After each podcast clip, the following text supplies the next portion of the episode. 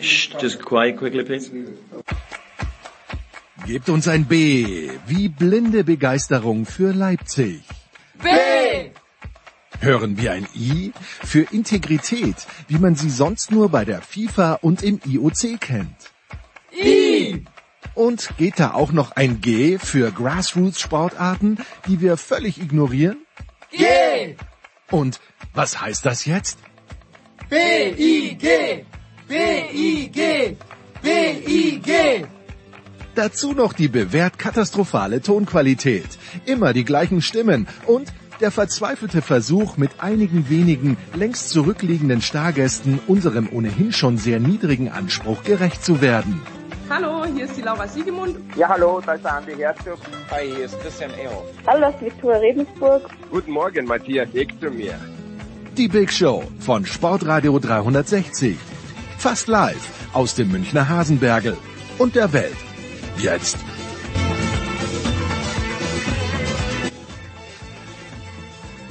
Jetzt hast du Ja, keine König- Zeit. König Fußball bitte, ja? Also, Big Show 585 geht also los mit König Fußball. Thomas Böcker vom Kicker ist dabei. Grüß dich, Thomas. ja, grüß Gott, hallo. Und Andreas Renner von der Zone. Servus, Andreas. Hallo.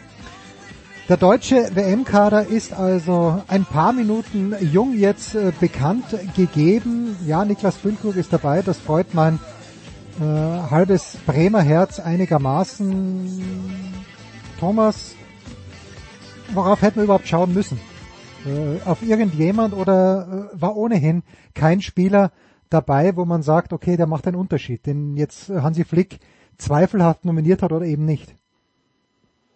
Nee, also ähm, ich, ich denke so, ich kann den Worten von Hansi Flick, äh, die er bei der PK da jetzt gesagt hat, äh, sehr folgen. Ähm, inhaltlich gut, gut begründet alles. Mich, mich persönlich freut jetzt, äh, wenn man so ein, zwei Spieler mal hervorheben will, mich freut, dass Mario Götze dabei ist. Einfach, ähm, ich habe gestern auch äh, zum Beispiel das Frankfurt-Spiel komplett Mhm, gesehen. ja. Ähm, das ist einfach, einfach schön, den Fußball spielen zu sehen und das war nie anders.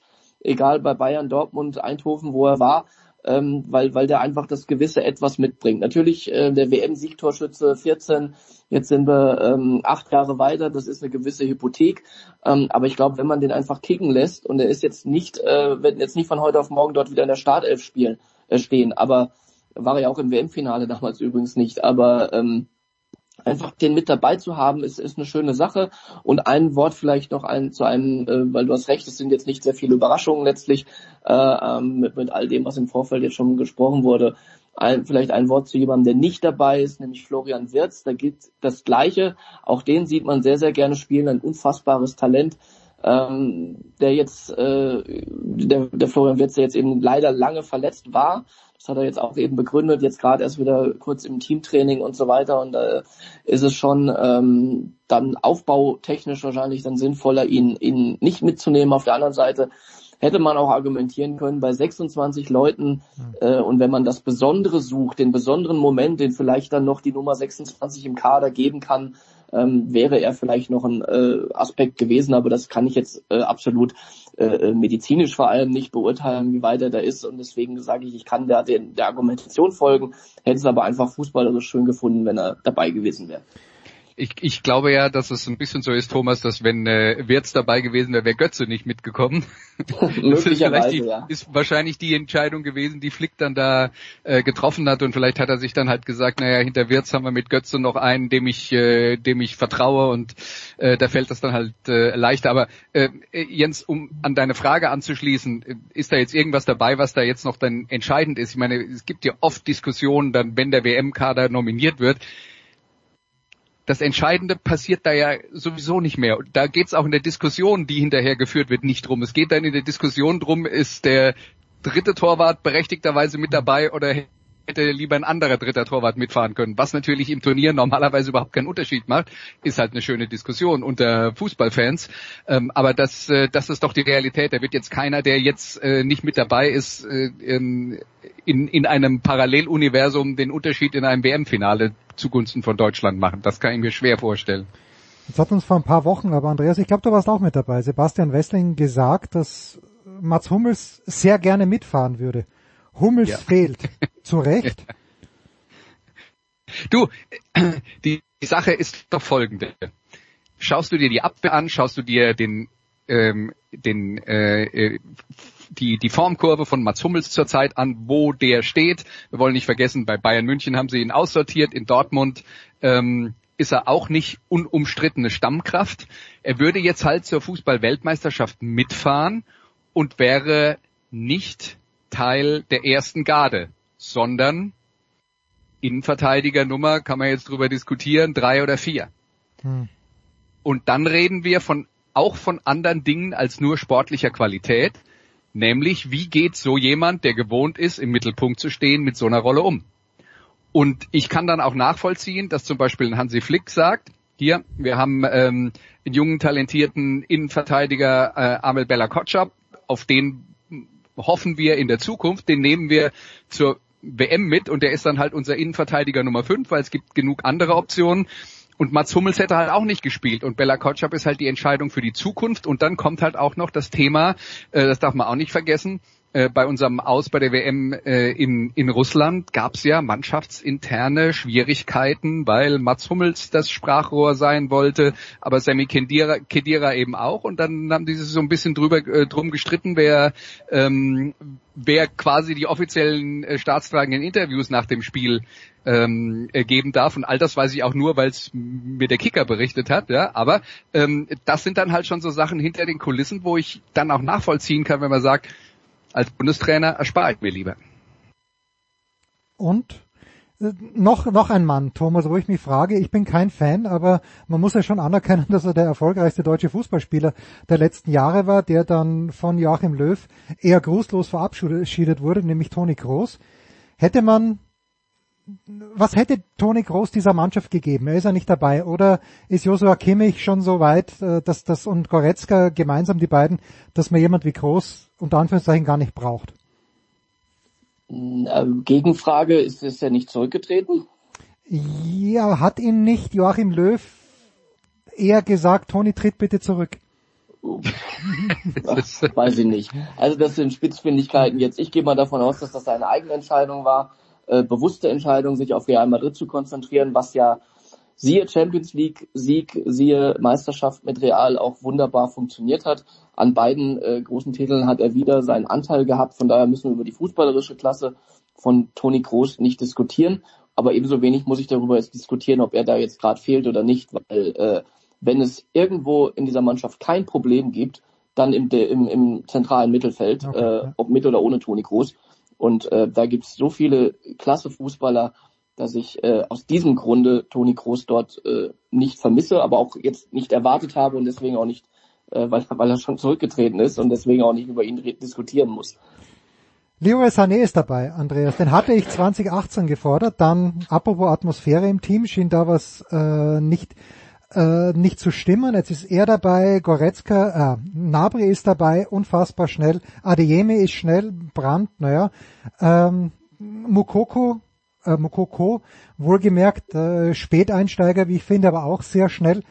Was antizipierst du von der deutschen Mannschaft? Die spielen ja gegen den Oman. Äh, ich weiß, unser lieber Freund Marco Hagemann ist auf dem Weg dorthin, weil ich hatte ihn eigentlich heute eingeladen, aber ähm, er ist quasi schon auf dem Weg. Welche, welchen Ansatz erwartest du eine Aufstellung mit einem Zielspieler vorne, der eigentlich nur Füllkrug sein kann oder meinetwegen Müller? Oder hm. wird es ein wahnsinniges Gewusel werden? Na, an wen geht die Frage jetzt? Äh, äh, wer, wer sich berufen fühlt, aber äh, Ach so, to Thomas, ja, to konkret angesprochen hast. Ja, dann fühle ich mich äh, zuerst berufen, Bitte. weil ich jetzt schon reingequatscht habe.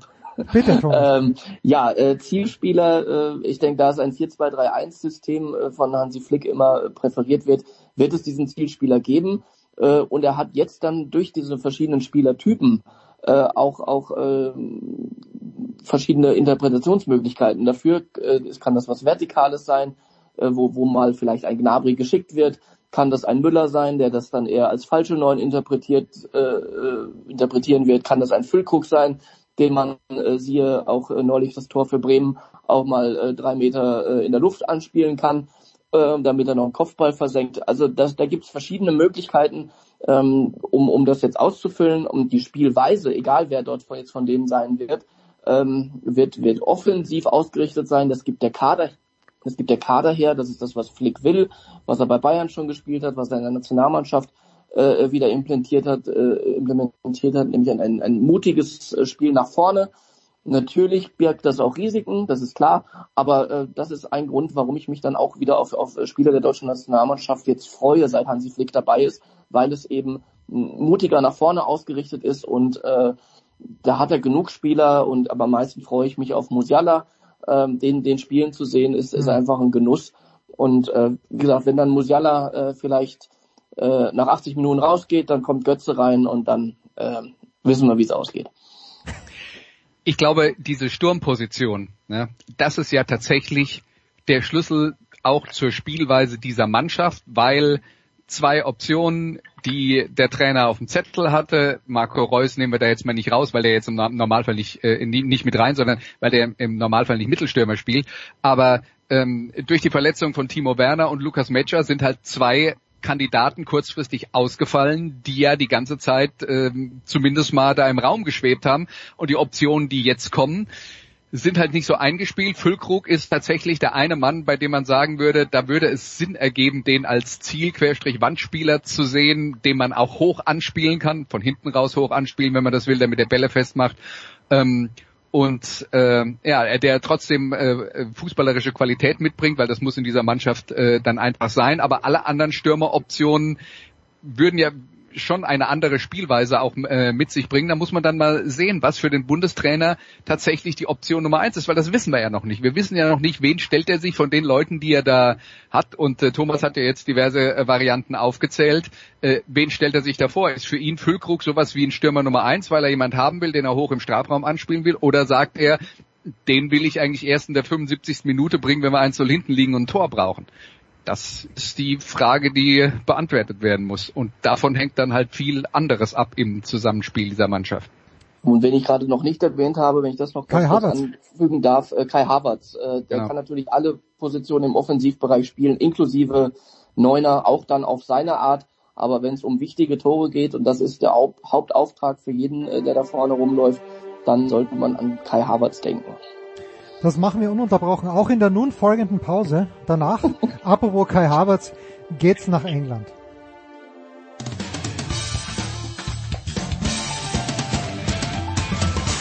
Hallo, Sie hören Christoph Daum, Sportradio 360. Okay.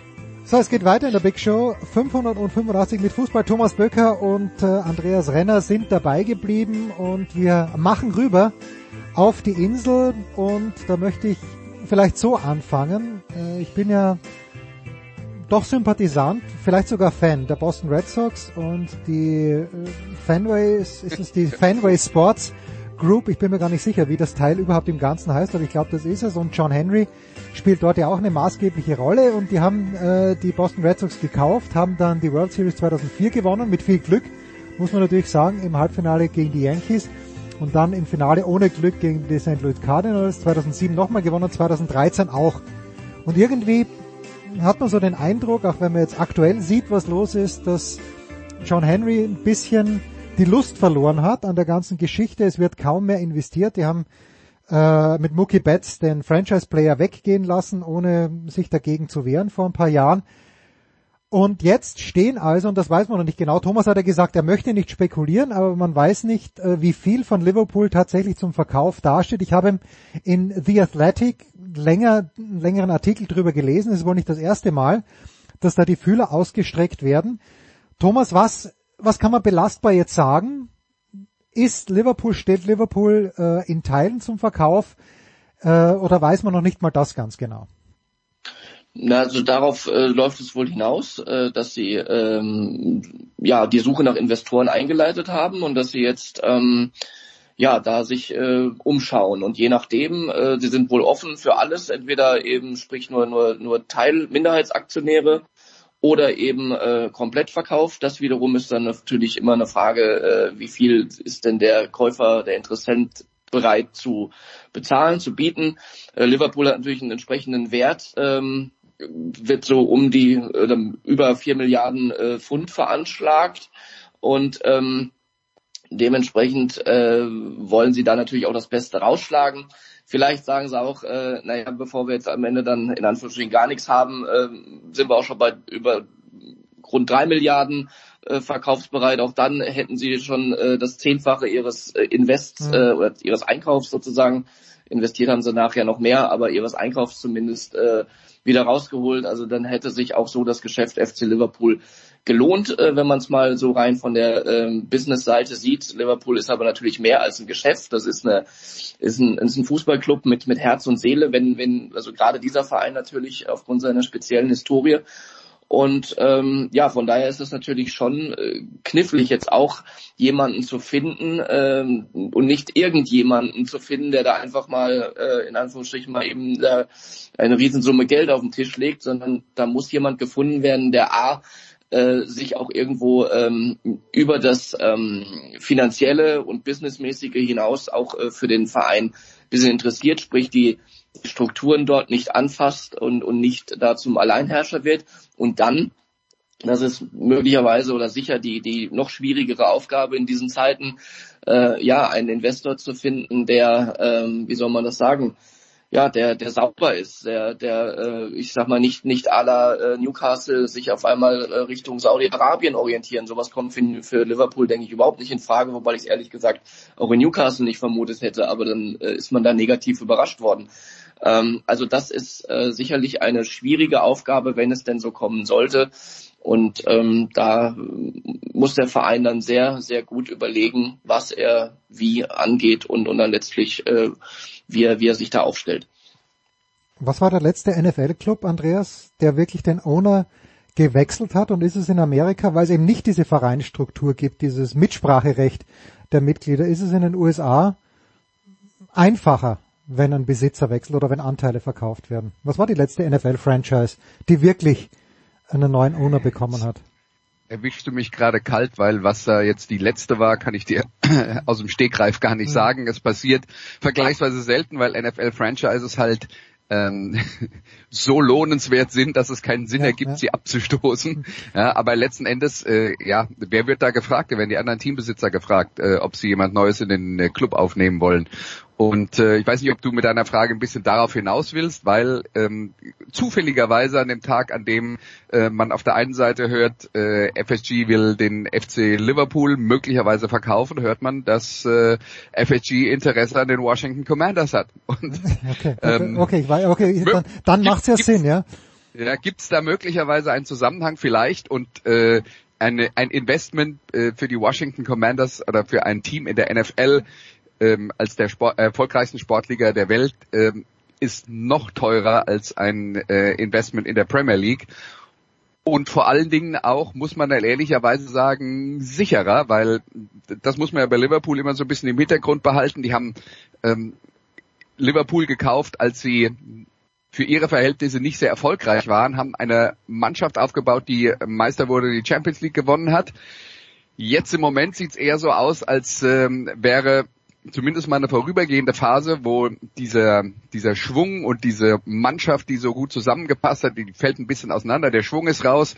Man sieht, jetzt müsste man wieder was tun, auch finanziell. Und wir wissen auch, wenn man auf diesem Level äh, was tun muss, finanziell, um die Mannschaft mit Topspielern zu äh, verbessern, dann hat man mal gerade 250 Millionen Euro in einer äh, Saisonpause ausgegeben und ist sich nicht sicher, ob man dann hinterher besser ist als, äh, keine Ahnung, Manchester City, Paris Saint-Germain oder wer da sonst immer noch mitspielt ganz oben in diesen Sphären. Und das äh, ist dann vielleicht auch genau der Punkt, wo, äh, wie äh, Thomas gesagt hat, die sich dann halt auch überlegen, okay, wie viel haben wir da jetzt reingesteckt? Wir können äh, das, was wir reingesteckt haben, wieder rausholen und noch äh, ein bisschen mehr, statt jetzt einen Neuaufbau oder einen Umbau anzugehen, wo man nicht hundertprozentig wissen, was hinten rauskommt. Also das wäre zumindest eine nachvollziehbare äh, Entscheidung, sowas zu machen.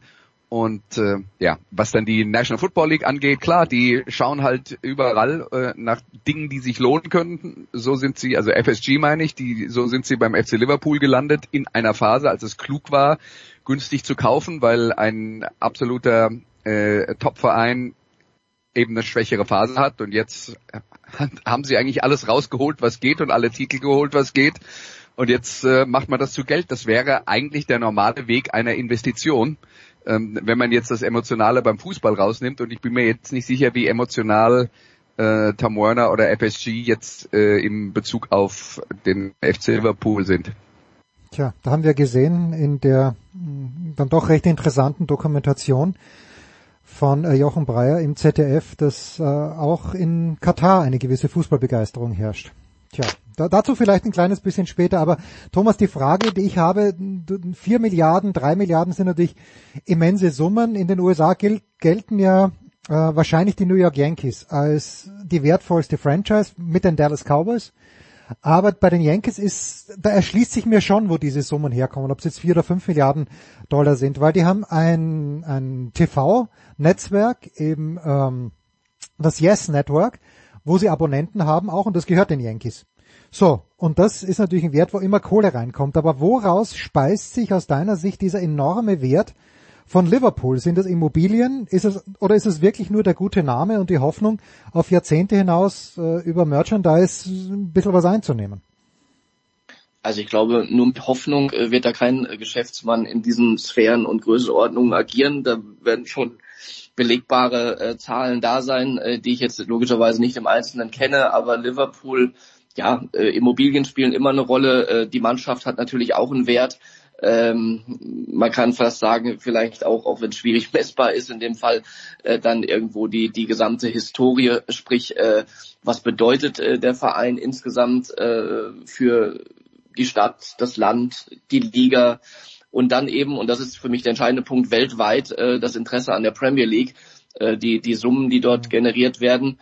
Ähm, äh, ich bin jetzt im, im American Sports nicht zu Hause, aber äh, wahrscheinlich liegen die noch viel höher, aber für, die, für den Fußball ist es eben im ist es eben ja astronomisch, äh, was äh, im Vergleich jetzt mal zur Bundesliga, was die Premier League generiert, gerade im Ausland. Und das sind, glaube ich, dann Vermögenswerte und, und Perspektiven auch, wo man sagt, äh, das, das wird auch so bleiben. Äh, und wenn man es ganz äh, nüchtern runterbricht, hat Chelsea, glaube ich, jetzt auch äh, mehr als vier Milliarden, ist mehr als mit vier Milliarden veranschlagt worden und dann äh, äh, wird Liverpool äh, sicher nicht weniger äh, wert sein in dem Sinne. Und ähm, so könnte ich mir vorstellen, dass sich das äh, daraus ergibt. Aber ähm, wie gesagt, hauptsächlich wird es an den Fernsehgeldern liegen, an der Attraktivität der Premier League weltweit, ähm, die eben dafür sorgen wird, mutmaßlich, wenn nichts äh, Gravierendes passiert, dass äh, das auch äh, viele Jahre lang noch so bleiben wird. Und deswegen man in eine echte Zukunftsperspektive da auch investiert, wer immer das tun möchte. Tja, Andreas, das ist halt die große Frage, ob das immer so weitergeht nach oben, ob es immer mehr wird, aber ich vermute mal schon, weil ja immer neue Player dazukommen. Ich habe erst vor zwei, drei Tagen gelesen, dass Netflix sich überlegt, auch wenn es nur Tennis ist, aber eben auch äh, in die Live-Tennis-Berichterstattung einzusteigen und so viele Sportarten sind es halt dann nicht, Andreas, die wirklich weltweit interessieren, wie eben gerade auch die Premier League. Ja, das stimmt auf jeden Fall. Und äh, gerade bei Netflix ist es ja insofern interessant, als Netflix ja auch ein Unternehmen war, das über die Jahre immer gewachsen, gewachsen, gewachsen ist mit dem, was sie machen, nämlich Filme und Serien. Und die sind jetzt dann auch an so eine Grenze gekommen, wo man dann sagt, es geht's nicht weiter, was ja jetzt dann in unserer ähm, äh, Finanzwelt das Schlimmste ist. Man kann ja nicht sagen, wir sind super erfolgreich und wir machen jedes Jahr so und so viel Gewinn, sondern wir müssen ja jedes Jahr 15 Prozent mehr Gewinn machen. Das ist ja das Prinzip, sonst hat man ja versagt. Und ähm, bei Netflix ist es dann so, die Abonnentenzahlen zu halten, das reicht nicht, sondern es muss halt immer mehr und mehr und mehr werden. Und ja, wo kommt denn jetzt noch was Neues her, wenn man merkt, wir kommen jetzt an die äh, äußere Grenze von dem, was machbar ist, mit dem Angebot, was wir haben, weil wir da äh, die Menschen, die das interessiert, schon äh, schon erreichen, naja, dann guckt man sich halt andere Bereiche an. Der Sport ist ein anderer Bereich, weil äh, soll nicht heißen, dass Sportfans keine Serien, keine Filme gucken, aber äh, ist dann halt vielleicht auch nochmal ein neues Argument, wenn man äh, eine Sportart dabei hat. Äh, ja, äh, ob jetzt dann Tennis all, nee. allglücklich nein, machend ist, wird man sehen.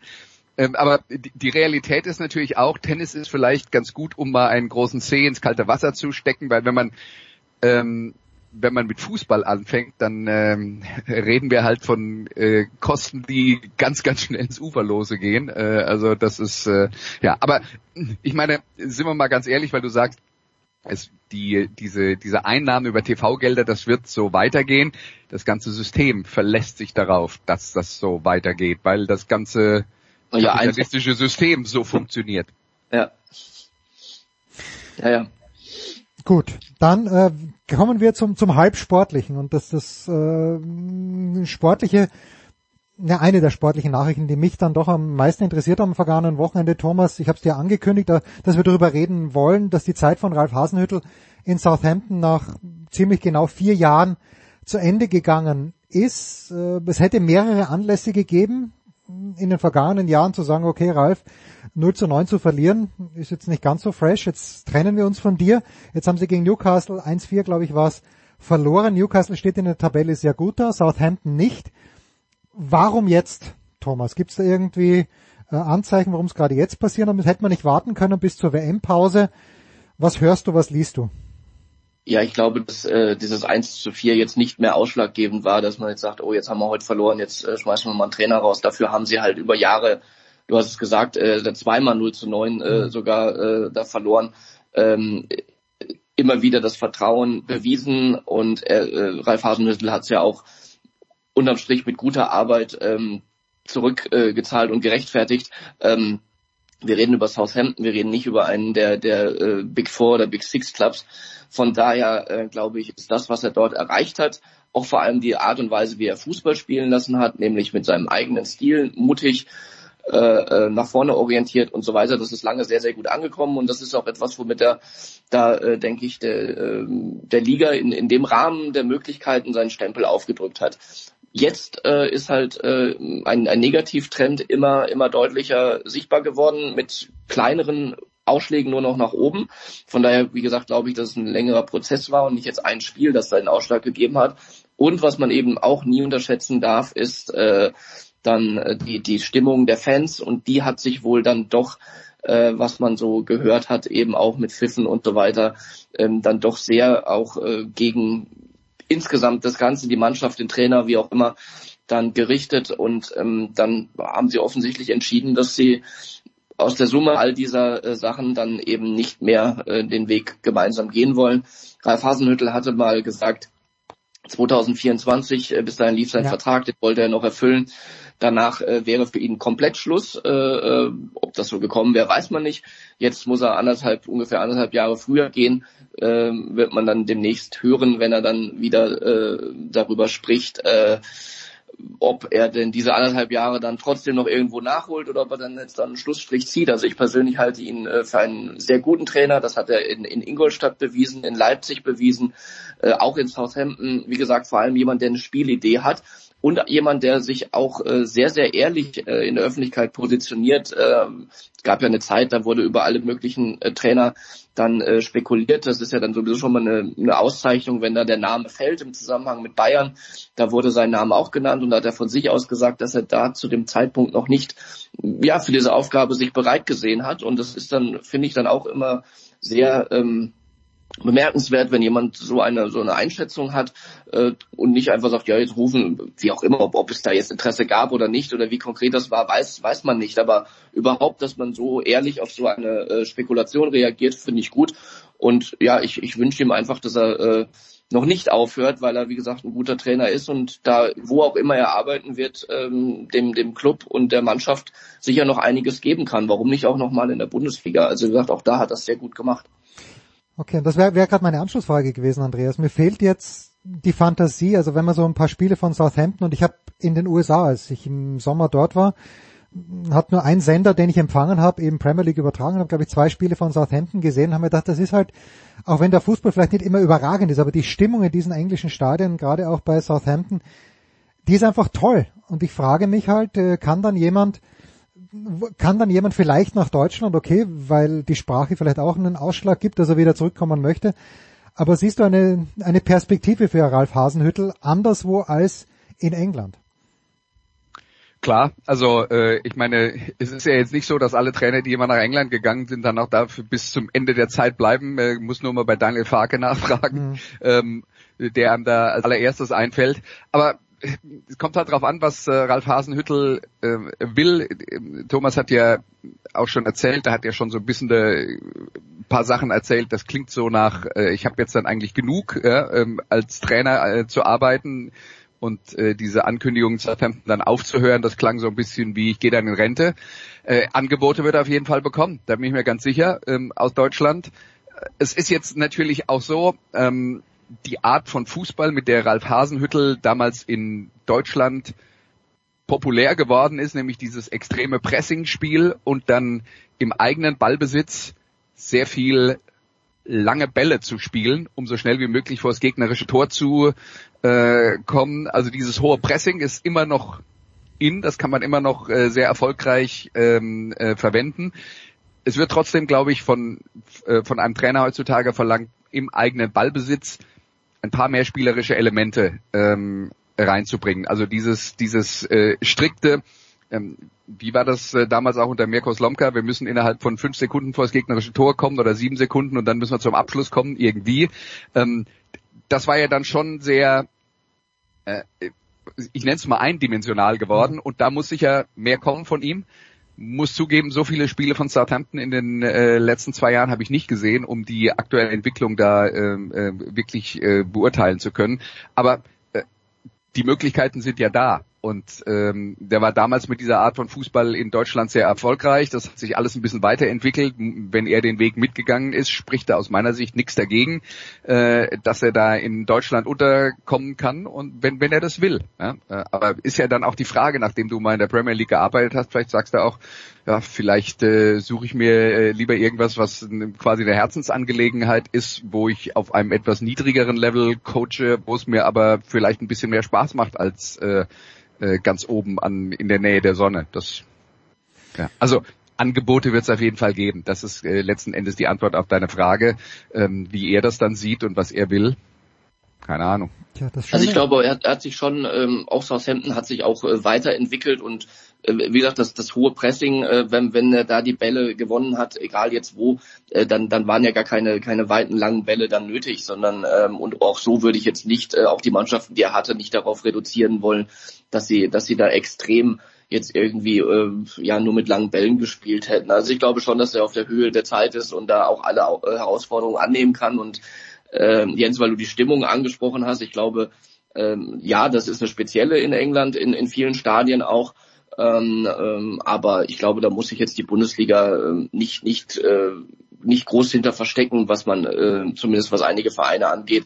Und wenn das für ihn ein wichtiges Kriterium sein sollte, dann wird er auch da, äh, denke ich, äh, fündig werden bei, bei, bei in stimmungsvollen Stadien. Das Schöne, weder beim VfB Stuttgart noch bei Hertha BSC besteht die Gefahr, zu nah an die Sonne zu kommen. Also das wären doch lohnende Aufgaben. So, kurze Pause und dann, ja, die Fußballweltmeisterschaft steht an, aber es gab ja auch die Auslosung in der Champions League, die zwingend zu besprechen ist.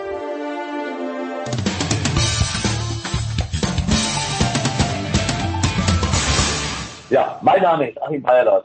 Sie hören Sportradio 360. Thomas Böcker und Andreas Renner, dritter Teil heute schon. Aber wenn es so gut läuft, warum soll man uns da einfangen? Wir wollen also über die Champions League sprechen, aber ja, kommende Woche beginnt dann die Fußball-Weltmeisterschaft. Ich weiß noch nicht ganz genau, wie ich damit umgehen soll. Ich habe äh, diese Dokumentation im ZDF gesehen, komme dann am Dienstag nach Hause. Mein Sohn sitzt vor dem iPad sieht eine Dokumentation im WDR, wo auch Jens Weinreich dabei war und äh, schaut mich zehnmal an sagt, Papi, wie kann es sein, dass diese ganzen Menschen nicht längst im Gefängnis sitzen, von denen man genau weiß, dass sie korrumpierbar sind. Äh, ich tue mich, tu mich schwer, also ich, ich weiß schon, dass ich viel schauen werde. Ähm, ich weiß nicht, wie ich meinen Protest formulieren soll. Andreas, wie wirst du es halten mit dieser Fußballweltmeisterschaft? Ja, jetzt äh, fangen wir mal mit dem leichten Thema an. Ne? ähm, also Punkt eins ist, ich persönlich hätte die Fußball-Weltmeisterschaft nicht nach Katar vergeben. Ja. Ne? Punkt zwei ist, nach den Berichten über den Umgang mit den Gastarbeitern in Katar bei den äh, Bauarbeiten rund um die Fußball-Weltmeisterschaft hätte ich die Gelegenheit genutzt, dieses Projekt zurückzuziehen. Und ich sage das wohl wissend, dass es möglicherweise Verträge gibt, die das schwer gemacht haben. Ne?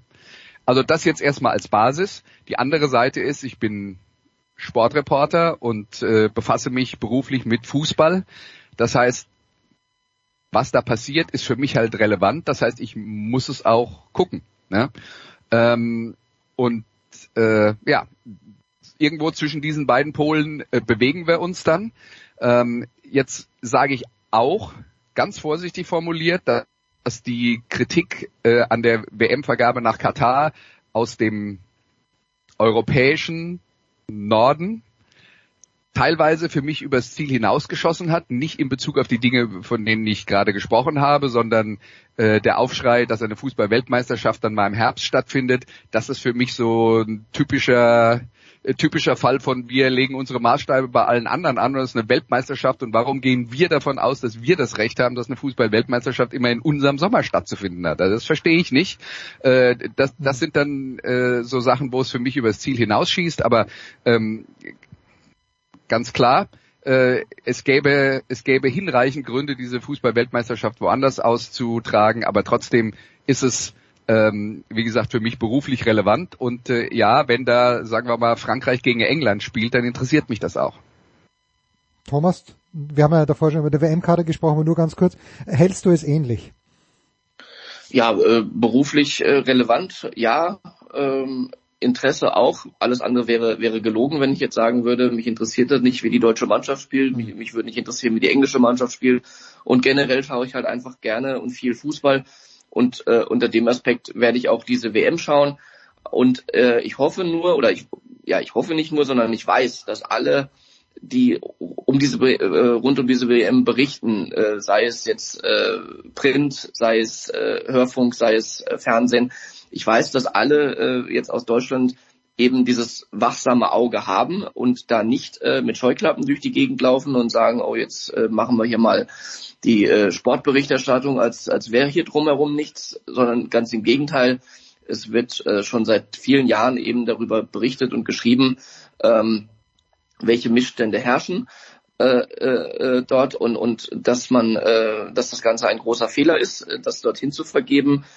Und ähm, man kann nur hoffen, dass es äh, oder diese Berichterstattung wird sich fortsetzen jetzt während der WM ähm, darauf immer wieder hinzuweisen. Ich glaube, das kann man auch nicht genug tun, äh, auch äh, selbst am, am letzten Tag nicht. Also selbst wenn einem das jetzt äh, vier Wochen begleitet oder noch länger und man hört jeden Tag, dass das Ganze da eigentlich fehl am Platze ist, dann sollte man davon nicht genervt sein, sondern das Ganze, jede, jede Information, die man dazu kriegen kann, glaube ich, auf, aufnehmen und, und äh, einordnen für sich.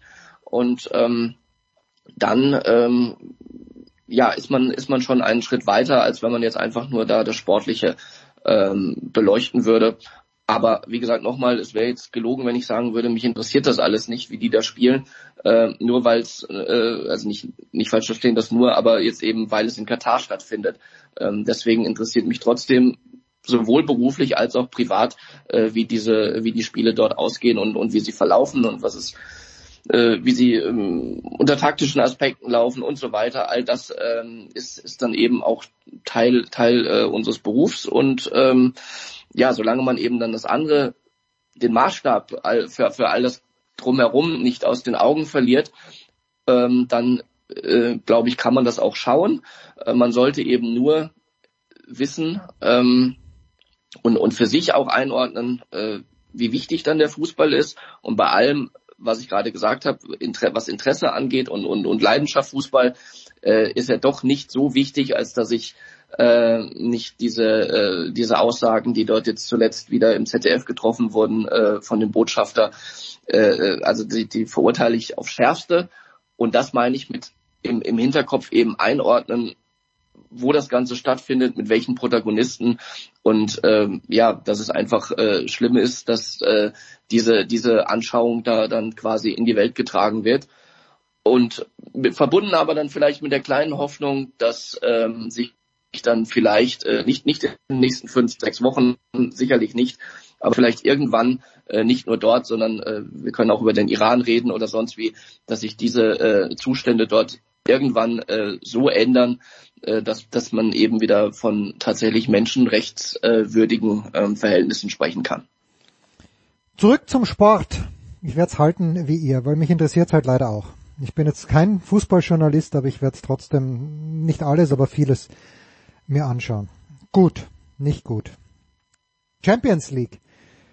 Ich glaube, ja, ich weiß gar nicht, womit man anfangen möchte, aber die Deutschen haben es nicht gut erwischt und ich glaube, Andreas, fangen wir vielleicht so an das äh, unterschätzt wird, der Gegner von Frankfurt. Frankfurt äh, gegen den SSC Neapel, vielleicht hierzulande, aber Neapel in diesem Jahr in der Serie A überragend in Form, haben glaube ich jetzt acht Punkte Vorsprung, wenn es nicht sogar schon mehr sind, auf den regierenden Champion, auf den AC Mailand. Ähm, die Chancen von Frankfurt gegen Neapel, jetzt vier Monate vorher gefühlt, äh, Andreas, sind welche? Weil die Frankfurter sind ja sehr gut drauf.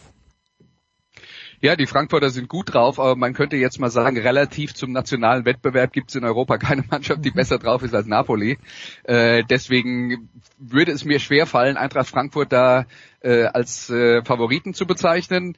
Äh, jetzt glaube ich, die Spielweise der Frankfurter unter Oliver Glasner, das ist vielleicht eine Chance, äh, dass man da äh, dass man da was äh, ausrichten kann, ist vielleicht etwas, was Napoli so in der heimischen Liga nicht so häufig sieht, wobei hm, darf man auch nicht äh, vergessen, in Italien gibt's auch sehr unterschiedliche Spielweisen bei den äh, bei den jeweiligen Teams. Aber ähm, Napoli ist halt eine Mannschaft, die äh, spielerische Qualität hat, unheimlich viel Tempo hat äh, und auch äh, Leute, die Tore machen, äh, zum Beispiel äh, den Al ähm, Albaner ist er, glaube ich, Quarazkelia, den sie äh, nee, ähm, Ge Georgia müsste er sein, ja. äh, Quarazkelia, äh, der, ähm, den sie gefunden haben, mit dem den wirklich niemand auf dem Zettel vorher hatte. Äh, also das ist äh, wie gesagt schon äh, eine Mannschaft mit einer super Qualität und wenn die das äh, wenn die das äh, konservieren können über die Winterpause hinweg, dann ist, ist Frankfurt sicher nicht Favorit. Bei Napoli war im letzten Jahr zum Beispiel auch so, dass die ja schon in der Hinrunde super erfolgreich gespielt haben in der Serie A und auch eine ganze Weile Tabellenführer waren. Die hatten damals nicht so die Kadertiefe und denen ist dann die Puste ausgegangen in der zweiten Jahreshälfte. Jetzt würde für sie sprechen, dass es ja eine sehr lange WM-Pause gibt und wir wissen ja auch, dass äh, Italien ah ja, äh, ja bei was. dieser Weltmeisterschaft nicht mit dabei ist. Das heißt, zumindest die italienischen Nationalspieler sollten da äh, nicht belastet sein. Äh, das, glaube ich, wird dieser Mannschaft grundsätzlich gut tun. Und für, für Teams, die nicht so die Kadertiefe haben, kommt diese lange Pause, die man so in Italien normalerweise eben auch nicht hat, äh, doch schon zum richtigen Zeitpunkt. Das nehme ich jetzt als persönlichen Affront, Andreas, weil ich habe gestern erst gelesen, dass die Italiener gegen Österreich testen werden während äh, der nächsten Wochen. Und diesen Härtetest, den müssen selbst die Spieler von Neapel verkraften bis in den Februar. So, wer ist denn Favorit, äh, Thomas, wenn PSG und der FC Bayern München aufeinandertreffen? Äh, gehen wir mal davon aus, dass Sadio Mané hoffentlich, also ich, ich weiß gar nicht, was, geht, was ist da der letzte Stand? Ich habe nämlich in einem Feed gelesen, er ist auf keinen Fall bei der WM dabei. Im nächsten Feed lese ich dann, es gibt noch Hoffnung. Äh, hast du einen letzten Stand von Sadio Mané und wen siehst du dann bei diesem Treffen zwischen PSG und Bayern im Vorteil? Also ähm, die, die Hoffnung bei Mané besteht wohl noch. Das ist äh, der letzte Stand, äh, was die WM angeht äh, und wäre wünschenswert für ihn, ja, für ja. Senegal, äh, wenn er wenn er dabei wäre und ja für alle, die die gern Fußball schauen.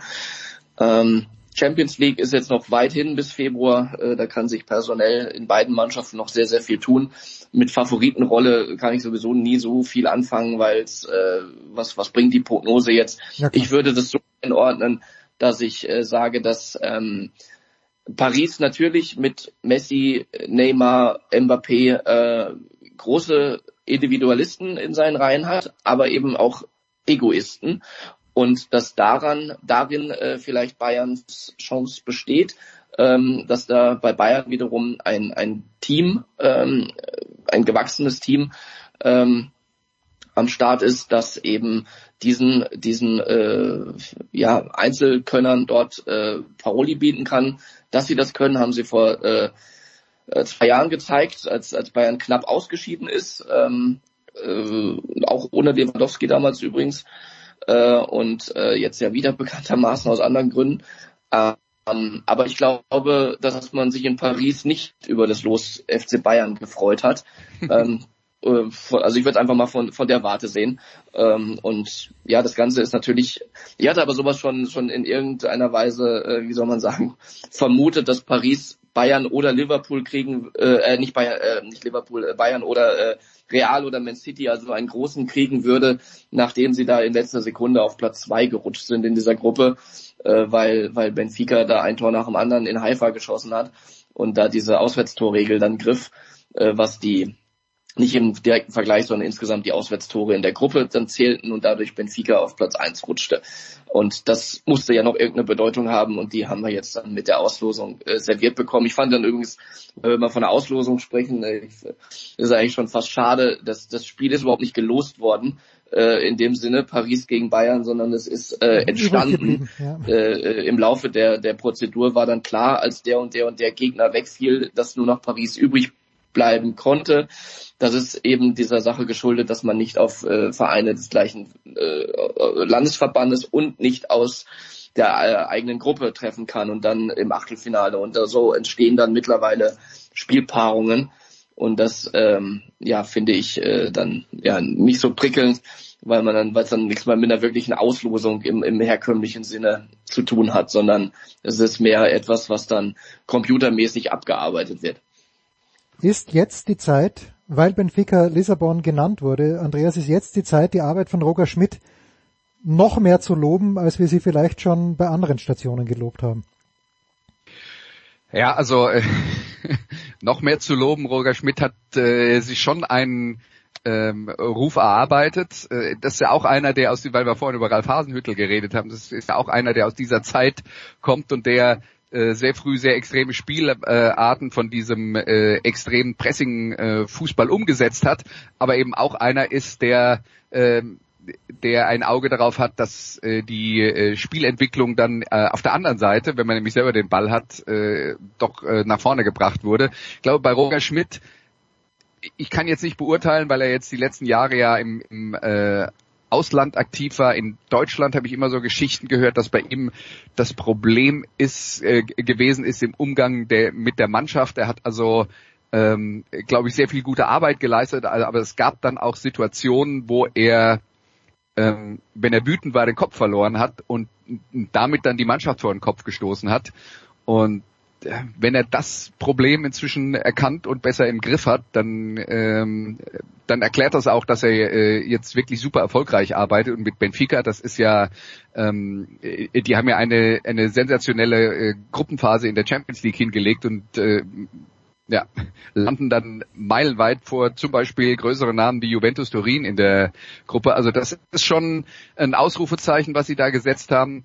Und jetzt äh, bekommen sie es mit äh, dem Club Brügge zu tun und da müssen wir uns jetzt auch nichts vormachen, auf dem Papier zumindest ist das jetzt äh, nicht der stärkste Gegner, den man hätte haben können. Und ich glaube, Benfica, ähm, nach dem, was sie äh, bis jetzt so gespielt haben, die gelten da wahrscheinlich auch als, auch wenn es Thomas nicht hören will, als der Favorit.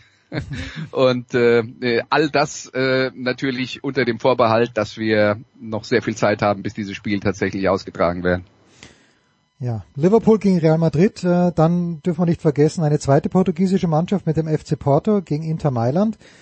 Und ähm, ja, gestern Abend, ich habe mir das Leipziger Spiel im Einzel, in der Einzeloption angeschaut und die Konferenz auf dem Laptop gehabt, aber da, ich weiß gar nicht, wer für Sky kommentiert hat, äh, das Leipzig-Spiel, ist auch egal, jedenfalls hat der junge Mann gesagt, naja, in dieser Form äh, können sie gegen Manchester City sich zumindest kleine Hoffnungen machen. Jetzt äh, geht die Frage weniger äh, in Richtung Leipzig, als sie geht in Richtung Manchester City. Wie gut ist Manchester City in diesem Jahr, Thomas? Ja, so gut wie die letzten Jahre. Also ich sehe nicht, dass sie schlechter geworden sind. Im Gegenteil, sie haben Erling Haaland dazu bekommen, eine weitere äh, ein, ein weiteres äh, Puzzlestück, äh, das vielleicht gefehlt hat bisher zum großen Triumph. Und äh, wenn man über die beste Mannschaft der Welt spricht, kommt man meiner Ansicht nach an Manchester City äh, nicht vorbei, äh, Gesamtpaket Trainer. Und dementsprechend ähm, glaube ich, dass äh, Leipzig natürlich im Moment einen Lauf hat, ja. Und äh, die werden es auch Manchester City äh, nicht einfach machen. Aber ähm, ich glaube, dass Manchester City mehr Qualität äh, hat. Und deswegen ähm, da ähm, sich wahrscheinlich durchsetzen wird. Tja, maximal schwere Aufgabe für Leipzig, das kann man glaube ich sagen. Finde ich auch. Und äh, die Frage ist ja, also angeblich hat ein Kunku, den ich wirklich komplett falsch eingeschätzt habe. Als der nach Leipzig gekommen ist, habe ich mir gedacht, typischer Bartkicker, der natürlich viel kann mit dem Ball, aber für die Mannschaft nichts tut. Aber wenn man sieht, also wie der das letzte Kalenderjahr im Grunde genommen gespielt hat, ähm, die Frage ist halt, ob er im Winter schon nach London geht oder ob er noch da bleibt. Und das ist äh, die letzte deutsche Partie, Andreas.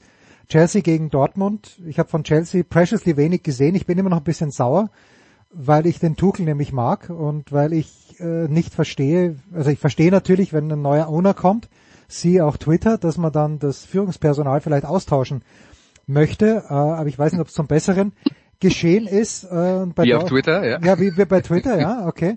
Ich habe mir A war ich, glaube ich, davor nicht verifiziert und P, B werde ich es jetzt auch nicht mehr werden. Ich weiß gar nicht, ob ich es überhaupt noch will oder ob ich es brauche. Also ah, du, wenn du mir acht Dollar überweist, dann verifiziere ich dich hier. Ah, okay? okay, gut, dann machen wir das so. Wir machen verifiziert von A Renner. Das ist, das ist auch schön. Ja, Andreas. Äh, bei den Dortmundern dagegen, ich weiß nicht, die letzten, ich, ich bin schon wieder so weit, dass ich sage, die haben viele Spiele gewonnen, die sie nicht gewinnen hätten dürfen. Siehe in Frankfurt zum Beispiel. Und dass die Tabelle jetzt eher dem äh, das ausdrückt, wo sie wirklich stehen, nämlich nicht ganz vorne als erster Bayern-Herausforderer. Wie siehst du die Dortmunder gerade auch nach der Niederlage in Wolfsburg? Ja, äh, also das ist sicher so, dass äh, Dortmund eine Mannschaft ist, die noch so ein bisschen auf der Suche nach sich selbst ist und zwar mehr noch als in der Vergangenheit, wo es ja auch immer diese Wellentäler gab, über die wir ja seit Jahren äh, regelmäßig reden. Jetzt muss man aber ehrlicherweise sagen, das trifft in gewisser Weise auch auf den FC Chelsea zu, die äh, ja auch nach dem äh, Trainerwechsel äh, ja auch äh, schon Höhen und Tiefen äh, gefunden haben und äh, das ist, sind, sind beides Mannschaften auf dem Weg irgendwo hin und wir wissen auch nicht, wo der Weg hinführen wird. Und da glaube ich, ist die, die Tatsache, dass das Ganze erst in dreieinhalb Monaten stattfindet, auch ein äh, wirklich wichtiger Faktor, weil beide Teams in dieser Zeit sehr viel Gelegenheit haben werden, in einer langen Vorbereitung auf die äh, ähm, auf die Rückrunde da noch ein bisschen zu schrauben. Bei Chelsea wird es natürlich schwieriger, weil die noch mehr Nationalspieler haben, die äh, bei diesem äh, äh WM-Turnier mit dabei sein werden. Ähm, aber Graham Potter wird schlicht und einfach mehr Zeit haben, seinen eigenen Spiel, äh, Spielstil bei äh, Chelsea zu implementieren. Und bei Borussia Dortmund äh, gibt es ja vielleicht dann auch die Möglichkeit, äh, eine Mannschaft zu finden, die in sich gesehen funktioniert, wo man bis jetzt den Eindruck hat, dass äh, Edin Terzic auch relativ viel ausprobieren musste, auch weil es Verletzungsprobleme und so weiter gab. Also das sind jetzt zwei Mannschaften, wo ich glaube, die werden an einem ganz anderen Ort sein, bis dieses Spiel stattfindet. Deswegen würde ich mich da jetzt auch nicht auf den Favoriten festlegen wollen. Aber Vorbereitungszeit, Thomas, äh, ich habe das schon richtig. Am 26. Dezember geht's wieder los in der Premier League, oder? Ich wollte gerade sagen, also das ja, mit, klar. mit dem Spiel implementieren, das äh, wird schwierig bei der Taktung dort. Äh, das war bisher schwierig, weil weil alle drei Tage gespielt wird und das wird wurde das wird nach der WM kaum anders. Ich glaube Anfang Januar ist dann mal irgendwie rund um den FA Cup vielleicht mal ein bisschen Luft äh, eventuell und und gestern äh, Chelsea ausgeschieden im im Liga Cup. Ähm, da äh, wird dann auch der nächste Termin dann frei, wo sie dann mal trainieren können. Äh, aber äh, deswegen äh, ist das ist das schwierig, dass gerade Potter, der ja ähm, sehr von seinem Spielstil in, in, in Brighton gelebt hat und da mit dieser Mannschaft Unglaubliches ja eigentlich erreicht hat. Äh, unglaublich meine ich, äh, also wirklich im, im absolut positiven Sinne, dass er äh, aus sehr, sehr wenig insgesamt gemessen an den finanziellen Verhältnissen mit anderen Topclubs da viel gemacht hat Dementsprechend kann man eben, da sollte man davon ausgehen, wenn er denn mit seinem Können noch einen viel besseren Kader als in Brighton jetzt zur Verfügung hat, nämlich den von Chelsea, dass da mehr bei rauskommen sollte, eigentlich auch in kürzerer Zeit. Ähm, aber bisher, er ist ja eigentlich sehr gut gestartet dort, äh, zumindest ergebnistechnisch, aber auch da habe ich immer gedacht, hm, naja, wofür steht er denn jetzt da eigentlich? Das war nicht so klar wie in Brighton, es waren viele glückliche Siege, jetzt sogar dann eben zwei Niederlagen in Folge in der in der Premier League. Also ähm, sie müssen sie müssen aufpassen, dass sie äh, da irgendwie nicht den, den Anschluss verlieren. Meisterschaft ist sowieso äh, jetzt glaube ich mit 13 Punkten Rückstand auf Arsenal schon erledigt. Und ähm, es ist normalerweise hätte ich jetzt auf dem Papier äh, gesagt, dass da dass ich da Chelsea vorne sehe. Aber ich glaube, ähm, dass wenn eben diese Zeit, um sich zu festigen, äh, weiterhin nicht gegeben ist bei Chelsea, dass Dortmund dann, ähm, auch wenn sie selber äh, natürlich ihre Probleme haben mit der Konstanz, ähm, durchaus äh, eine Chance hat, äh, da in zwei Spielen bestehen zu können. Wir haben noch ein bisschen Zeit. Davor ist die WM und davor ist aber auch noch die NFL in München. Darüber sprechen wir gleich auch mit Andreas. Thomas hat's überstanden. Thomas, herzlichen Dank. Wir machen eine kurze Pause in der Big Show 585.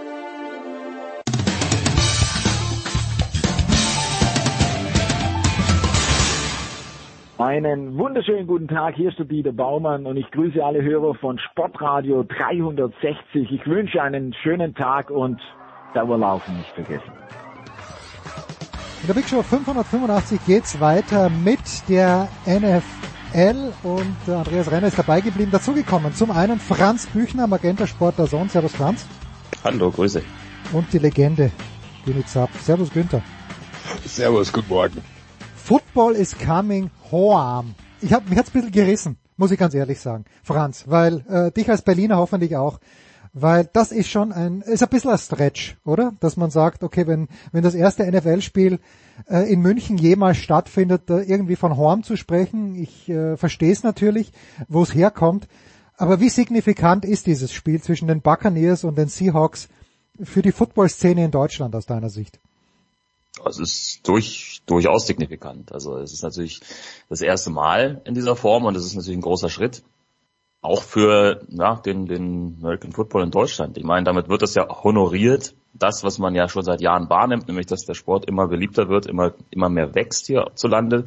Zumindest ähm, was die was die Interesse an der NFL äh, angeht. Ähm, ob das dann auch auf die anderen Ligen, auf die einheimischen Ligen abfärbt, dazu können, glaube ich, andere mehr sagen. Aber äh, es ist natürlich äh, eine, eine große Geschichte. Dementsprechend groß wird's auch aufgezogen. Mh, mit Slogans, weiß ich nicht, kann ich nicht so viel anfangen, aber nein, an und für sich ist es natürlich so gesehen eine schöne Sache, dass so ein Spiel jetzt hier auch in Deutschland stattfindet. Günther, die Karten waren binnen Sekunden vergriffen. Ich habe teilgenommen an einer Verlosung, also ich habe mich nicht darum bemüht, akkreditiert zu werden, hätte wahrscheinlich eh keine Chance gehabt, wurscht. Die Stadt München hat ein paar Tickets verlost.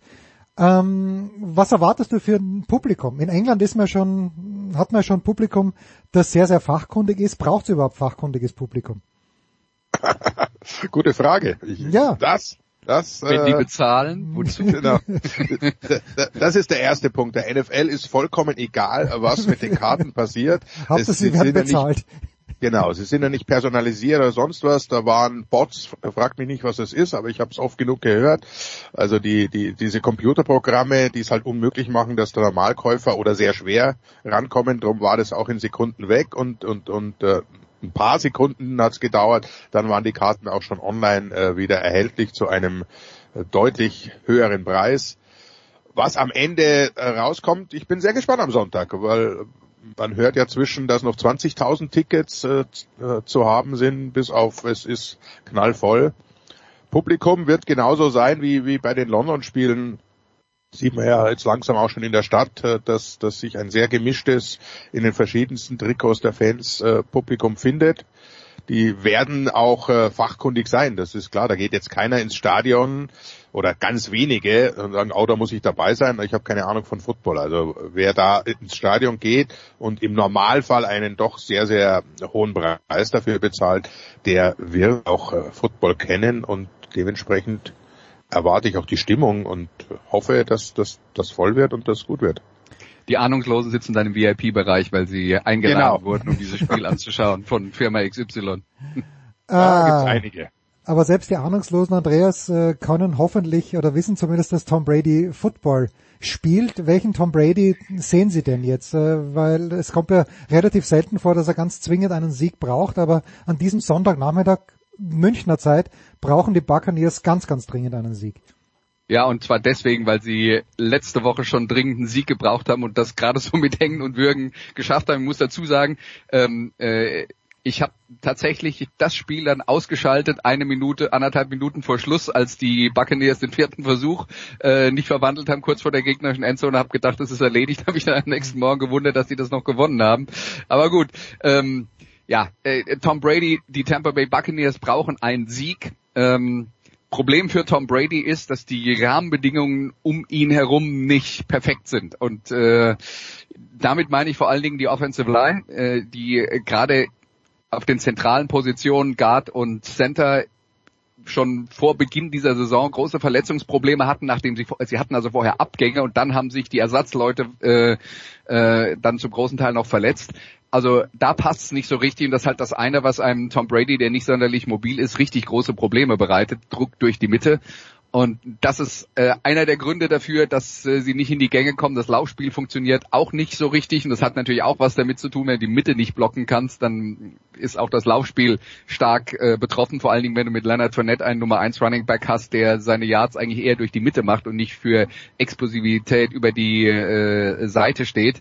Ja, äh, da, da sind halt ein paar Sachen äh, kaputt gegangen, die für diese Mannschaft in den letzten Jahren gut funktioniert haben Deswegen stehen die Buccaneers äh, da, wo sie jetzt stehen. Und das ist ja eine Offense, der, die das Potenzial hat, viel mehr zu tun, aber die ist halt auch darauf aufgebaut, das ist das alte Bruce Arians System, äh, das unter dem neuen Offensive Coordinator Byron Leftwich auch fortgeführt wird, dass sie sehr aggressiv Downfield attackieren, lange Pässe auf die äh, Receiver ähm, und ja, da muss man dann schlicht und einfach sagen, wenn die Offensive Line nicht funktioniert, geht das nicht mehr so gut. Das heißt, äh, auf einmal siehst du viele, viele kurze Pässe. Ähm, das, was die Mannschaft eigentlich nicht spielen will, das Laufspiel fehlt dazu und dann hast du eine Offensive, die schlicht und einfach enttäuschend ist.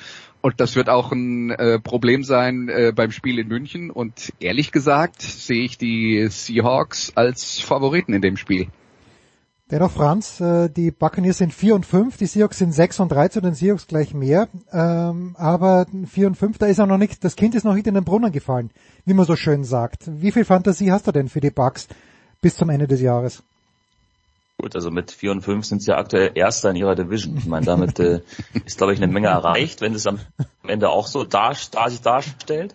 Mit 8 und 9 die Division und dann gewinnen. Ist, ja. ist das ist, soll ja schon mal vorgekommen sein. Ne? Ähm, also ich, ich, ich könnte mir vorstellen, wenn das äh, tatsächlich reichen sollte, diese Division zu gewinnen und die Chancen sind, denke ich, durchaus vorhanden. Ja? Nach allem, was wir bisher gesehen haben, dann ähm, schauen wir doch mal, ob sich da nicht doch ein paar Anpassungen noch vornehmen lassen bis zu den Playoffs und dann ist sicherlich irgendwie was drin. Also aktuell wirkt's nicht so, aber nochmal, die führen ihre Division an, sind auf Playoff-Kurs und äh, viel mehr äh, werden wir dann erst wissen, wenn es soweit ist. Aber ja, könnte mir schon vorstellen, dass da, dass da durchaus dann noch der Funke überspringt.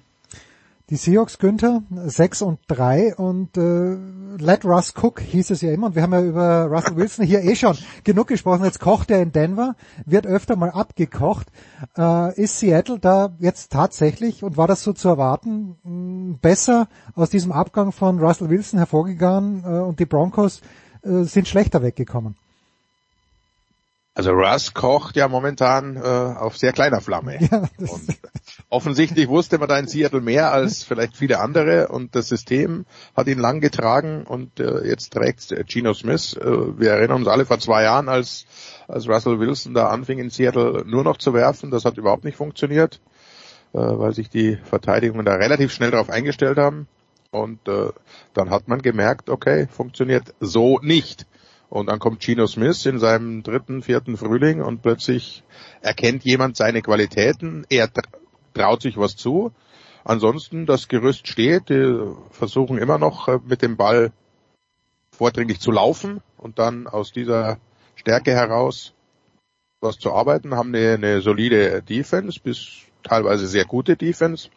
Und das System funktioniert aufgrund des, des guten Coachings und äh, haben auch äh, das ein oder andere mal ein bisschen Glück gehabt. Das ist in einem, einem Jahr wie diesem noch wichtiger, wo wirklich so viele Spiele ganz, ganz knapp entschieden werden. Äh, Andreas hat es ja gerade angesprochen, dieses, dieses Temperspiel. Ich habe äh, die Schlussphase dann schon auf dem Weg äh, in, ins Studio mir nur angehört. Äh, war eigentlich für mich auch abgehakt. Und dann plötzlich kriegen sie doch nochmal den Ball und naja, Brady macht halt was, was Brady schon lange macht. Aber Seattle ist, ist grundsolide. Das ist ein Team, das wird, äh, wird seinen Weg gehen. Wie weit der führt, ist da natürlich auch. Klar, Richtung Playoffs wird es ein bisschen enger und Verletzungen, wissen wir alle, spielen eine große Rolle. Aber Hut ab und äh, ich, ich werfe mal, mal einen Namen in den Ring für, für Coach des Jahres und, und äh, sag mal, Pete Carroll sollte man nicht ganz unterschätzen. Also der, der hat dann doch irgendwas drauf, was vielleicht der ein oder andere nicht wahrhaben will. Auch Typ des Jahres. Hat uns nicht Schmieder mal erzählt, dass, dass er öfter mal auch da in Kalifornien einfach ins Restaurant geht und dort ganz unprätentiös äh, Pete Carroll einfach sitzt. Wie man es halt einfach macht. Und Schmieder ist ja nicht, nicht nur in den großen VIP-Lounges unterwegs. Spitzenspiel übrigens an diesem Wochenende, wenn man das nur vom Rekord äh, her nimmt. Andreas, die Minnesota Vikings zu Gast bei Everybody's Darling. Zumindest war das vor der Beginn der Saison so. Bei den Buffalo Bills. Ähm, ich habe die Vikings letzte Woche gesehen, ah, haben die nochmal gespielt und sie waren hinten. Es war bei den Commanders, so war's, genau. Und äh, 7 zu 1 dennoch der Rekord, die Bills mit 6 zu 2. Wer macht's, Andreas? Und warum? ähm, ich habe gesehen, dass äh, die Las Vegas Vorhersage ähm, für dieses Spiel sich drastisch verändert hat, schlicht und einfach deswegen, weil äh, Josh Allen, der Quarterback der Buffalo Bills, Ellenbogenprobleme hat. Mhm. Äh, ich glaube, gestern nicht trainiert hat. Ähm, deswegen, wenn du mich jetzt fragst, was passiert da, dann willst du eine Vorhersage mit Josh Allen oder ohne Josh Allen? Das müsstest naja, du mir jetzt gut, vorher sagen. Mach, mach's wie Las Vegas. Geh davon aus, dass der Junge nicht äh, 100% ist.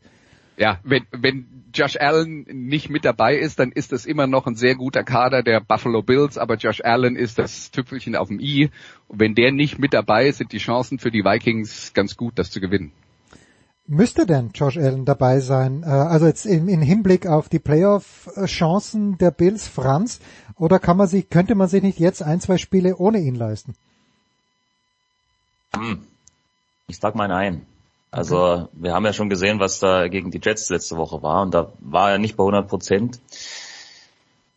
Ich glaube trotzdem, dass du Josh Allen brauchst, um am Ende erfolgreich zu spielen. Ja, Andreas hat es gesagt, das ist, ist, so ein bisschen das Herzstück äh, dieser, dieses Teams. Auf jeden Fall der Offense, bei allem dem, was er eben macht. Ja, wir, letzte Woche in die Jets hat er sicherlich nicht sein bestes Spiel absolviert aus diversen Gründen, aber er war immer noch in der Lage, mit, mit seiner Athletik zum Beispiel dieses Spiel dann noch äh, eng zu gestalten und die Bills teilweise auf Siegkurs zu haben. Also ich glaube, ohne Allen wird's wird's schon deutlich schwieriger. Ich sage nicht, dass man nicht in der Lage ist, dann Spiele zu gewinnen, aber gegen ähm, andere Top-Teams kann ich mir schwer vorstellen tatsächlich, dass, dass man dann da sehr, sehr gute Aussichten hat. Also ja, klar, vielleicht kann man sich ein, zwei Spiele erlauben, nur du willst jetzt auch nicht in so einen Trott verfallen, wo du zwei, drei in Folge verlierst, weil das könnte dir den Rest der Saison auch verderben.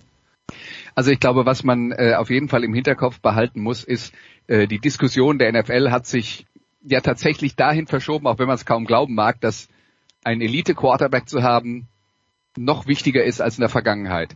Weil es einfach Leute gibt, die inzwischen so eine individuelle Qualität haben, dass sie noch Sachen aus dem Ärmel zaubern können, wenn im Normalfall eigentlich nichts mehr zu retten ist. Und da ist ja dieses Spiel zwischen den Bills und den Chiefs aus der vergangenen, äh, aus den vergangenen Playoffs ist ja das, äh, das Aushängeschild für diese Theorie. Und die Theorie besagt, ohne einen Elite-Quarterback ist es super, super, super schwer, einen Super Bowl zu gewinnen. Das heißt, natürlich können die jetzt auf Josh Allen verzichten, aber in einem Super Bowl mhm. oder in den Playoffs, wenn es gegen die anderen Top-Teams geht, ist es schon wichtig, dass der mit dabei ist und man muss halt auch äh, schlicht und einfach davon ausgehen, äh, dass, äh, dass alles, was die Buffalo Bills sonst äh, auf den äh, Platz schicken können auf der äh, Position und in diesem Fall ist es Case Keenum, das ist halt nicht das Gleiche. Ja? Muss man ganz klar sagen, da fehlen halt ähm, mindestens 10% Playmaking Ability, die auf dem Top-Niveau äh, dann am Ende den Unterschied machen können. Und äh, ja, Josh Allen in Bestform, den werden sie brauchen, wenn sie den Super Bowl gewinnen wollen. Das Spiel jetzt am Wochenende ist im Vergleich dazu natürlich nicht so schrecklich relevant. Ähm, aber äh, ja, viele Leute glauben ja, dass äh, der Josh Allen der Hauptgrund ist dafür, dass die äh, Buffalo Bills äh, äh, ein, sagen wir mal, der Super Bowl-Kandidat Nummer eins sind oder waren vor dieser Saison. Und äh, ja, deswegen, ich glaube, den Verlust von ihm könnte man nicht hoch genug äh, oder könnte man nicht zu hoch bewerten.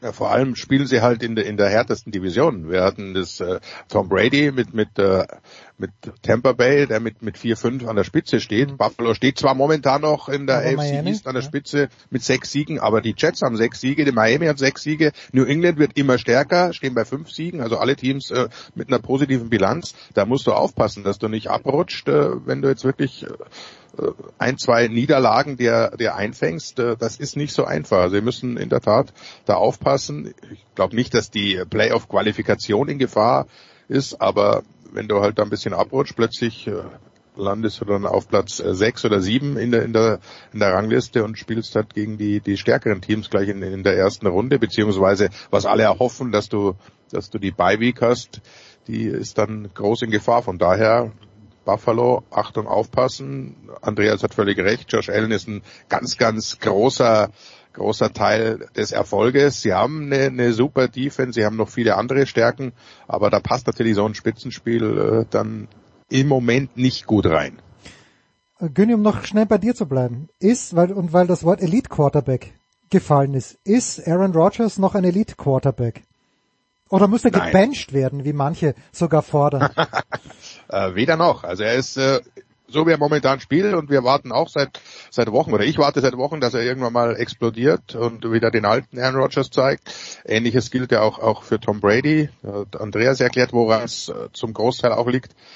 Er ist es im Moment nicht. Er hat natürlich überhaupt keine Anspielstationen, auf die er sich sicher verlassen kann. Die verzweifelten Blicke von ihm, glaube ich, haben wir alle vor Augen, wenn wieder einer seiner jungen Receiver einen klaren Ball fallen lässt. Aber er hat auch sonst äh, die ein oder andere Ungenauigkeit drin, die man eigentlich nicht kennt von Aaron Rodgers. Woher das jetzt kommt, das spielt, glaube ich, alles zusammen, dass die Offense Line auch nicht ganz ganz sicher ist. Bakhtiari mal spielt er, dann spielt er, spielt er nicht.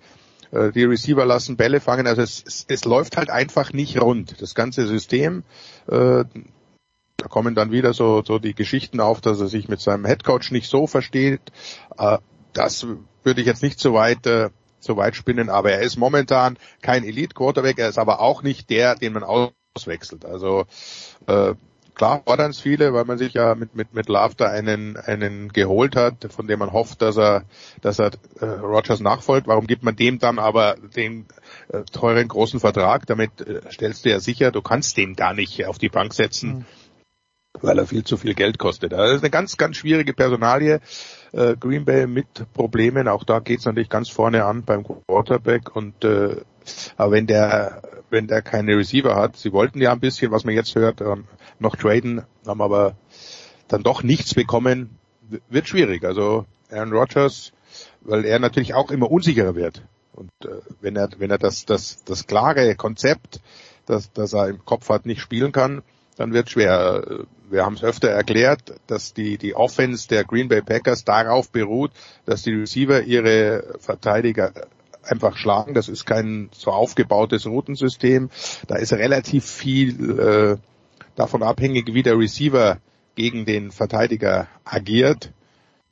Und da sehe ich momentan ganz große Probleme. Also äh, die, die, die klare, eindeutige Anspielstation freier Receiver, die ist ganz, ganz selten gegeben und frei ist ja bei Aaron Rodgers ein, ein, halber Schritt, ist eigentlich nach seiner Denke frei, aber selbst das ist oft nicht gegeben.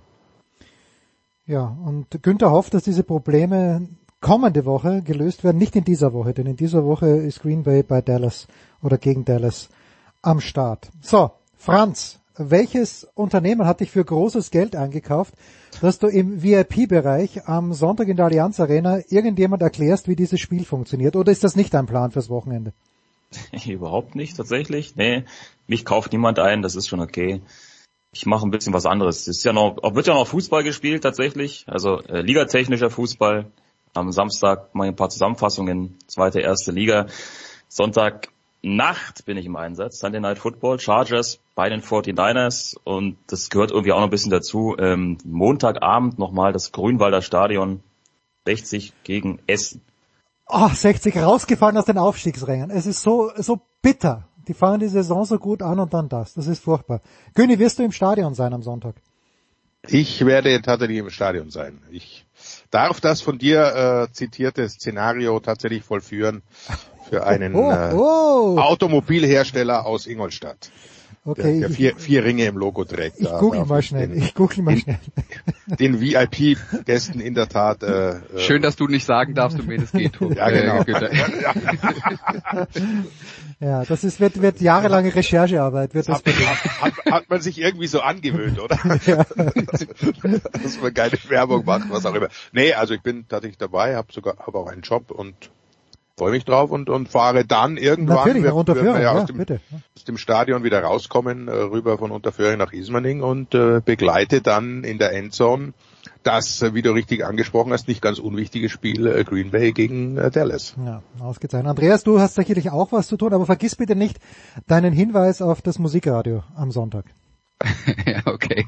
Also äh, Punkt eins, ich werde auch äh, Konferenz kommentieren am äh, Sonntag und zwar ähm, dann allerdings in der äh, in der frühen Schicht, deswegen bin ich auch nicht äh, beim Spiel im äh, Stadion und äh, ich habe die Kansas City Chiefs am äh, nächsten Wochenende und zwar spielen die gegen die Jacksonville Jaguars. Also äh, ja, mal gucken. Trevor Lawrence gegen Patrick Mahomes könnte schlimmer sein, würde ich mal sagen.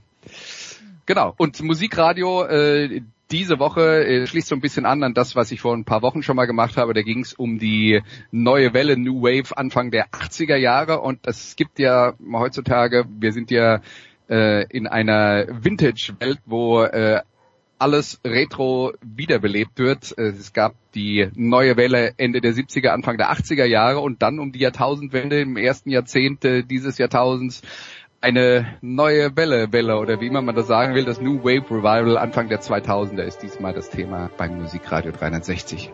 Sonntag ab 12 Uhr. Danke Günni, danke Franz, danke Andreas. Kurze Pause.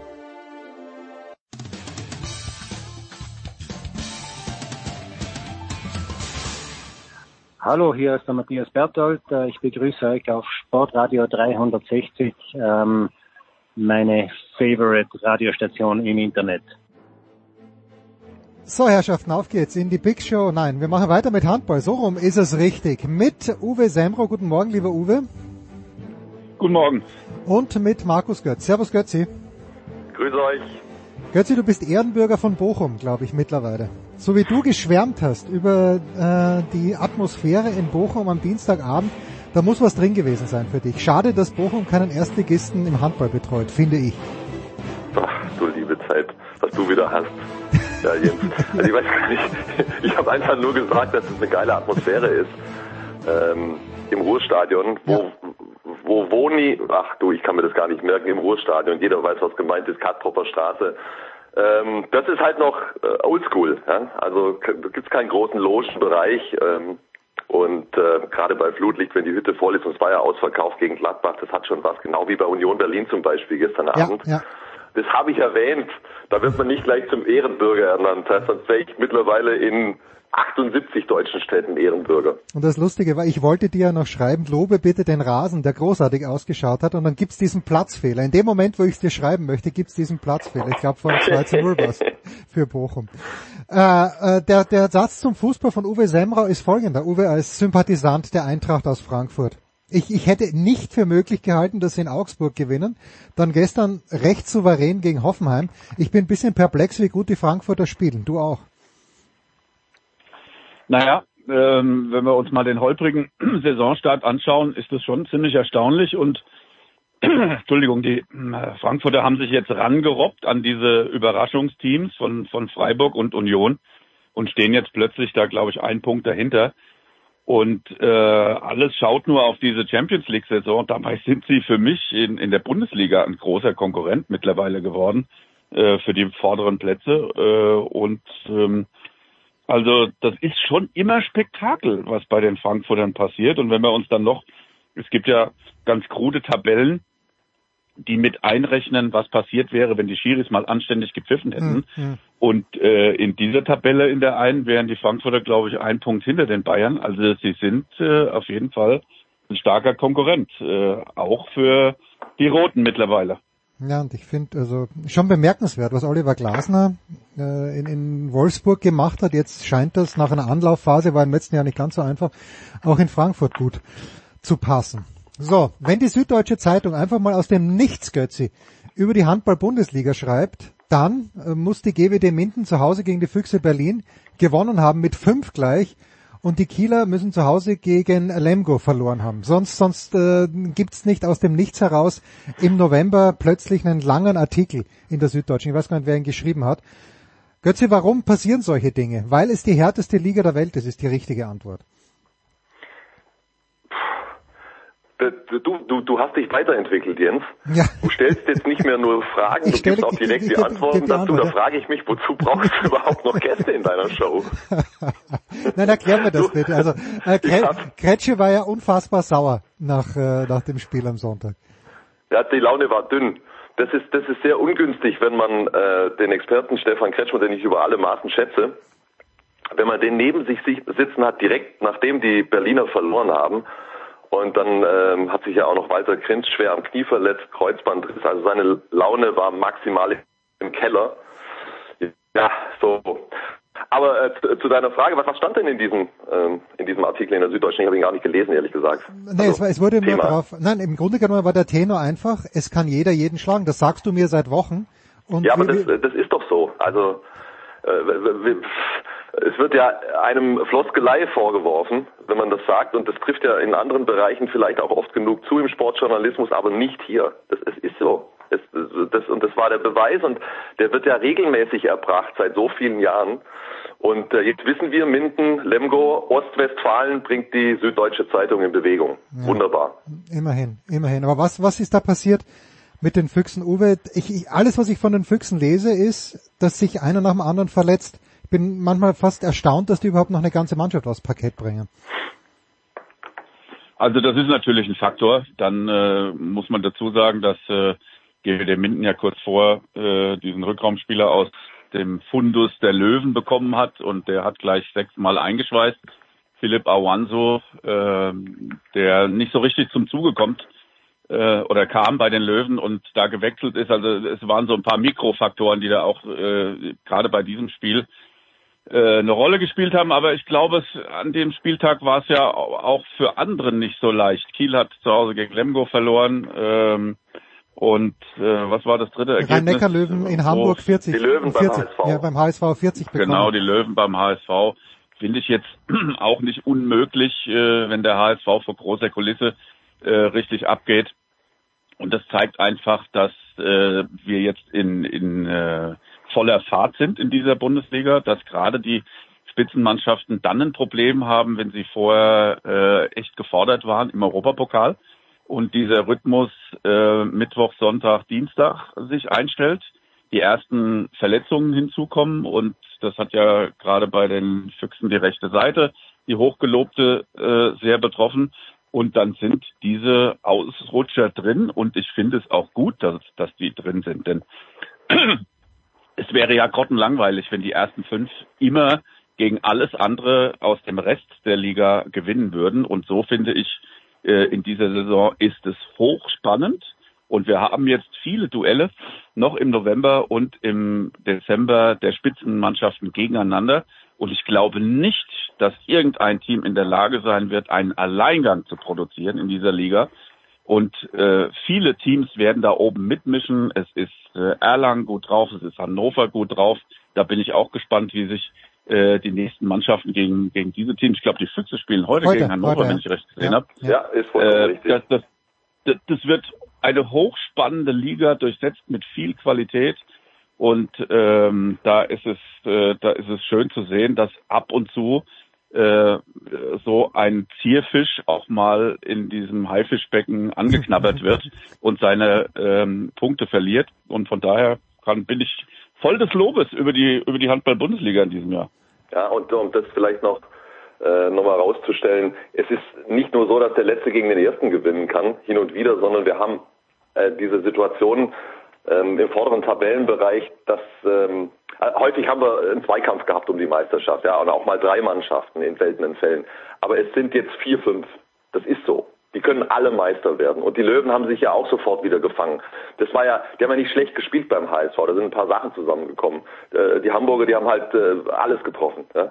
Man muss äh, dieses Lied umtexten. Dänen lügen nicht. Es das heißt jetzt, glaube ich, Dänen verwerfen nicht.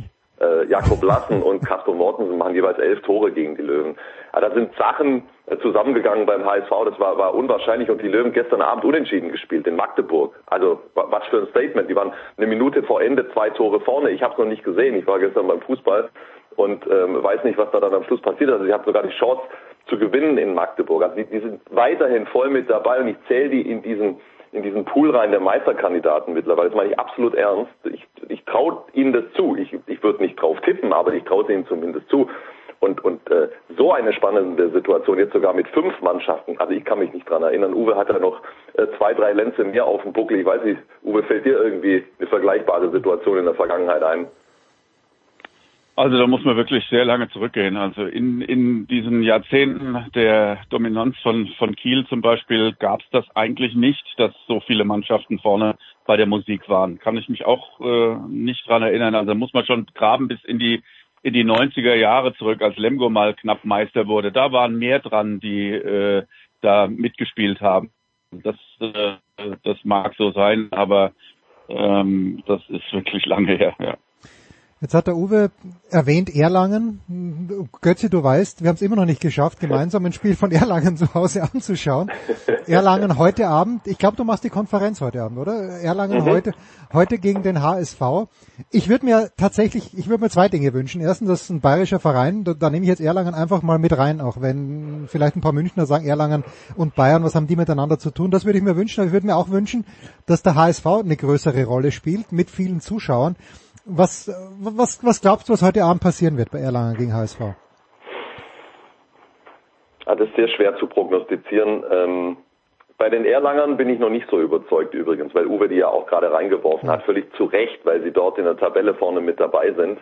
Ähm, bei Hannover, das, ähm, das hat sich abgezeichnet. Die haben sich einfach hochinteressant verstärkt im vergangenen Sommer und es ist für mich keine große Überraschung, dass sie jetzt schon ähm, vorne mit dabei sind. Erlangen, den Braten traue ich noch nicht so richtig.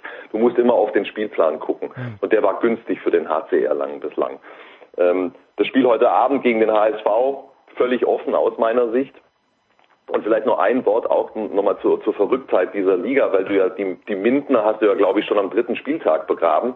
Die haben genau wie in der vergangenen Saison zum Auftakt jetzt neun Spiele verloren und gewinnen dann jetzt gegen Berlin. Und äh, Uwe hat es schon angesprochen, die haben sich verstärkt mit äh, Philipp Awanzu äh, von den Rhein-Neckar-Löwen. Das ist jetzt kein Überspieler, aber das ist äh, ein junger, talentierter Bursche und die haben mittlerweile eine konkurrenzfähige Mannschaft zusammen und die sind zwei Punkte vom Nichtabstiegsplatz entfernt. Also auch das ist, ist, ist völlig offen äh, da unten drin. Und, und das ist einfach toll. Also du kriegst jedes Wochenende kriegst du irgendwas Besonderes serviert ähm, ähm, in dieser Liga, aus dieser Liga. Und ähm, also wem das keinen Spaß macht, dem ist nicht mehr zu helfen. Na, ich schaue mir das heute Abend mit größtem, mit größtem Spaß an. Götz, ich habe dir auch und, die Treuer gehalten, und gestern kurz, und vorgestern. Ja? Um den Bogen nochmal rund zu machen, das Spiel Füchse gegen Hannover heute Abend, das halte ich auch für absolut offen. Ja? Hm. Die Füchse sind eine absolute Topmannschaft mittlerweile aber jeder weiß es mittlerweile, Matthias Gitzel fehlt bis Jahresende verletzungsbedingt. Das ist der absolute Unterschiedsspieler. Das hat sich ja schon ähm, in, in den ersten Topspielen rauskristallisiert. Und ohne ihn sind sie halt auch menschlich. Das heißt nicht, dass sie das Spiel nicht gewinnen können heute Abend, aber es ist offen aus meiner Sicht. Uwe, ist es frech zu sagen, dass Leipzig äh, ein bisschen das Pendant zu Leverkusen ist? Und dass man sich von Leipzig immer viel erwartet und dass es jetzt schon erstaunlich ist, dass sie nach zehn Spieltagen eben auf jenem Nicht-Abstiegsplatz sind, nämlich auf dem 16. und eigentlich viel weiter oben sein müssten, oder stimmt das in diesem Jahr gar nicht mehr? Naja, also die Konstanten sind halt allgemein ein bisschen durcheinandergewirbelt worden. Ne? Mannschaften, die zuvor im äh, oberen Mittelfeld zu finden waren, äh, haben es dieses Jahr schwer. Da gehört Lemgo genauso dazu wie Wetzlar zum Beispiel, die mhm. sich echt äh, schwer tun. Und äh, ja, bei Leipzig äh, hätte man schon gedacht, dass sie noch einen Schritt äh, weitergehen können und dann auch mal um die europäischen Fleischtöpfe ähm, konkurrieren können. Das ist nicht der Fall. Und ich weiß auch gar nicht so richtig, woran es liegt, äh, dass sie so schlecht sind. Und jetzt haben sie auch noch dieses Denkmal des Trainers äh, vom Sockel stoßen müssen, offenbar. Also das ist äh, eine Entwicklung, da muss man, glaube ich, ganz schön Wasser treten äh, in diesem Jahr, dass man äh, überhaupt nicht in, in diesen Abstiegsstrudel da reingerät. Und ähm, bin ich sehr gespannt, was da passiert. Ich kann mir auch vorstellen, dass sie jetzt versuchen werden, noch die eine oder andere äh, personelle Verstärkung dazu zu holen. Ähm, um, dem, um den Kader letztendlich mehr Durchschlagskraft auch zu verleihen. Denn äh, sonst muss man da echt Angst haben, äh, so ein bisschen um die Leipziger. Und das wäre sehr, sehr schade. Wie ihr wisst, verfolge ich ja sehr viel äh, den Jugendbereich mhm. der, der letzten Jahre und Leipzig ist da im Osten zusammen mit Magdeburg und den Füchsen natürlich ein Aushängeschild. Ne? Haben immer wieder sehr gute Jugendliche, die sie rausbringen und auch in die Mannschaft integrieren. Und es wäre eigentlich für den deutschen Handball ganz, ganz schlecht, äh, wenn die absteigen würden. Ja, das wäre sehr, sehr, sehr schade. Götze, du hast einen besonderen Draht nach Leipzig, habe ich so mein, ist mein altes Verständnis. Was ist da los? Oh, nö, ich glaube nicht, dass ich einen besonderen Draht nach Leipzig habe. Das ist ein Draht, ähm, ihn zu vielen Das ist ein Draht, der reicht von der Kastropper Straße heraus bis, Ja, bis nach bis Leipzig. nach Leipzig. bis, bis an die Arena Leipzig. ne? Äh, äh, bis an die Quarterback Immobilien Arena können wir noch ein bisschen Werbung machen. Bitte. Äh, äh, nee, Carsten Günther ähm, ist ein ganz feiner Kerl, mit dem mit dem äh, habe ich einen, einen vernünftigen Kontakt und und äh, klar, ich meine, weißt du, man war oft genug dort und, und hat einen Eindruck von Umständen dort. Äh, ich fand übrigens deinen Vergleich eben zwischen dem SCD HSK Leipzig und Bayer Leverkusen, den fand ich sehr interessant. Also da wäre ich jetzt tatsächlich auch nach ähm, ausgiebigem Alkoholkonsum nicht draufgekommen. Naja, große Erwartungen Äh, und dann schlechter Saisonstart. Das ist, das ist äh, Ja. einfach der einfache Naja, Vergleich. also weißt, ja. ich meine, also der ganze Background äh, ist natürlich ein komplett anderer. Hier Konzern äh, unterstützt hier Ba- Bayer Leverkusen und ähm, unglaublich viele hochtalentierte. Äh, Der SCD HFK Leipzig äh, ist ja aus Ruinen äh, erstiegen und hat äh, in der Oberliga, nee, in der, in der Verbandsliga, glaube ich, sogar angefangen ähm, und, und hat sich vorgearbeitet und alles selbst erwirtschaftet, ohne Mäzenatentum oder Großsponsorentum äh, bis in die Bundesliga wieder aufgestiegen. Und jetzt hängen sie da halt seit einigen Jahren im, im Mittelfeld und träumen vom internationalen Geschäft. Bei der Vereinshistorie ist das ja auch völlig normal, aber der Kader gibt's nicht her im Moment. Ja? Also da, da, da passt einiges einfach äh, nicht zusammen. Und bei der Leistungsdichte, die wir auch immer wieder beschwören, völlig zu Recht, ähm, äh, passiert dir dann ruckzuck, dass du dann mal nach unten rutscht. Ich bin überzeugt davon, dass die Leipziger sich fangen werden und äh, nicht absteigen werden. Also das, das kann ich mir im, beim besten Willen noch nicht vorstellen. Aber klar müssen sie aufpassen. Das ist eine, eine echt schwierige Situation, haben nur vier Punkte im Moment. Äh, Mannschaftszusammenstellung, das ist das Thema. Einige Rädchen greifen da nicht. Sie haben seit äh, dem Weggang von Philipp Weber äh, vor zwei Jahren haben sie einfach Probleme im Positionsangriff. Da fehlt die Konstanz, da fehlt die Durchschlagskraft. Und äh, das bekommen sie dann immer wieder zu spüren. Die, die, die, die Zahl der Gegentore ist meistens völlig in Ordnung, aber, aber vorne weil, da kommen sie zu selten durch, werfen zu viele Bälle weg, äh, machen zu viele Fehler, da fehlt äh, die Konstanz.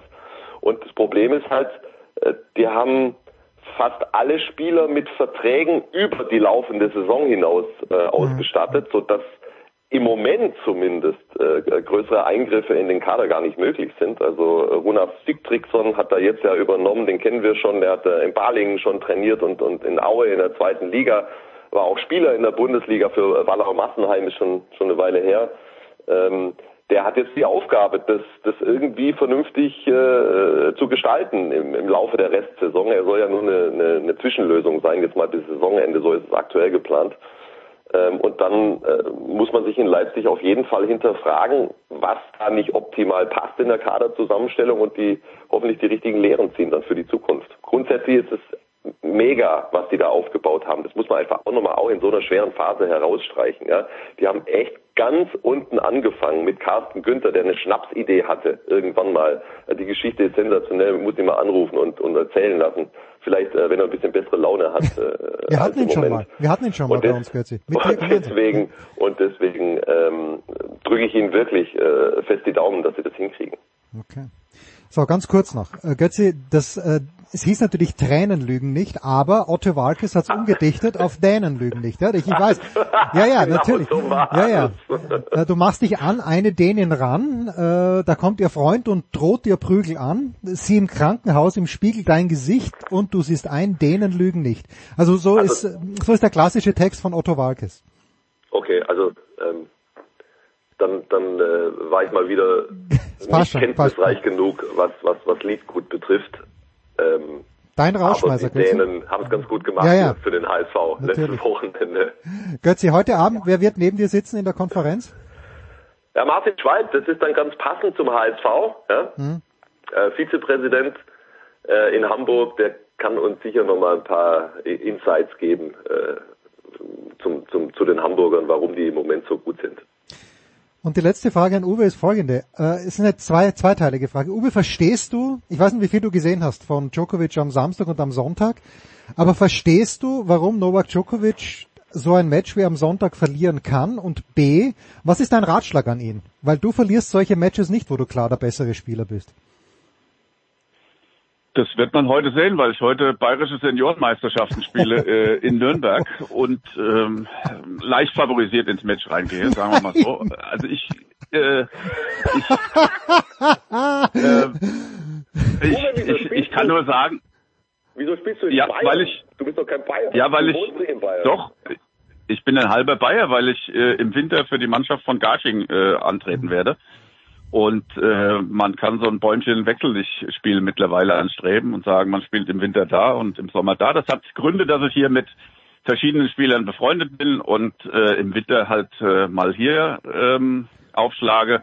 Äh, ist ja auch nichts Schlechtes, best of both worlds. Und ähm, jetzt aber zurück zu Djokovic, der der wichtigere Teil der Frage ist. Ähm, er hat, glaube ich, nicht geglaubt, dass ihm der Junge so in die Parade fahren kann. Also ich hatte bei einigen Szenen hatte ich das Gefühl, er war so ein bisschen konsterniert, dass der Junge die ganze Zeit am Ball bleibt. Und ähm, sobald er ins Nachdenken gerät, ist er auch angreifbar. Ja, und äh, ähm, hat sich auf dieses Spiel nicht so einlassen können, wie er das äh, bei anderen, bei namhaften Gegnern äh, dann tut. Und das ist für mich die überge der übergeordnete äh, die übergeordnete Erklärung äh, für dieses Spiel. Ja. Und ähm, ich, also ich bin der Letzte, der Ihnen da Ratschläge für die Zukunft geben kann, aber es ist natürlich klar, dass die Ü30 sich immer mehr mit diesen Jungs auseinandersetzen muss, mit diesem Rüd, mit diesem Oger Al-Yassin, äh, mit dieser ganzen jungen Bande und äh, die kratzen alle an dem Status. Ob es Nadal ist, natürlich äh, Alcaraz äh, zuvorderst äh, genannt, aber äh, das ist schon eine Gruppe, die jetzt richtig Betrieb macht. Und es, wir haben es ja schon immer mal wieder thematisiert, auch in dieser Runde, es wird jetzt halt auch langsam Zeit. So ist es.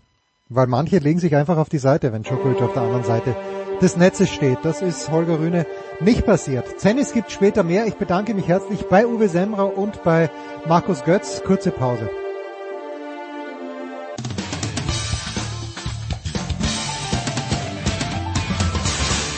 Hi, hier ist David Wolf und ihr hört Sportradio 360. Herrschaften, weiter geht's in der Big Show 585 mit dem Motorsport und äh, apropos Legende, mit der Legende Stefan de Voice Heinrich. Grüß dich, der Voice. Um Gottes Willen, da machst du mich sprachlos und das kannst du nicht gebrauchen. Das ist wahr.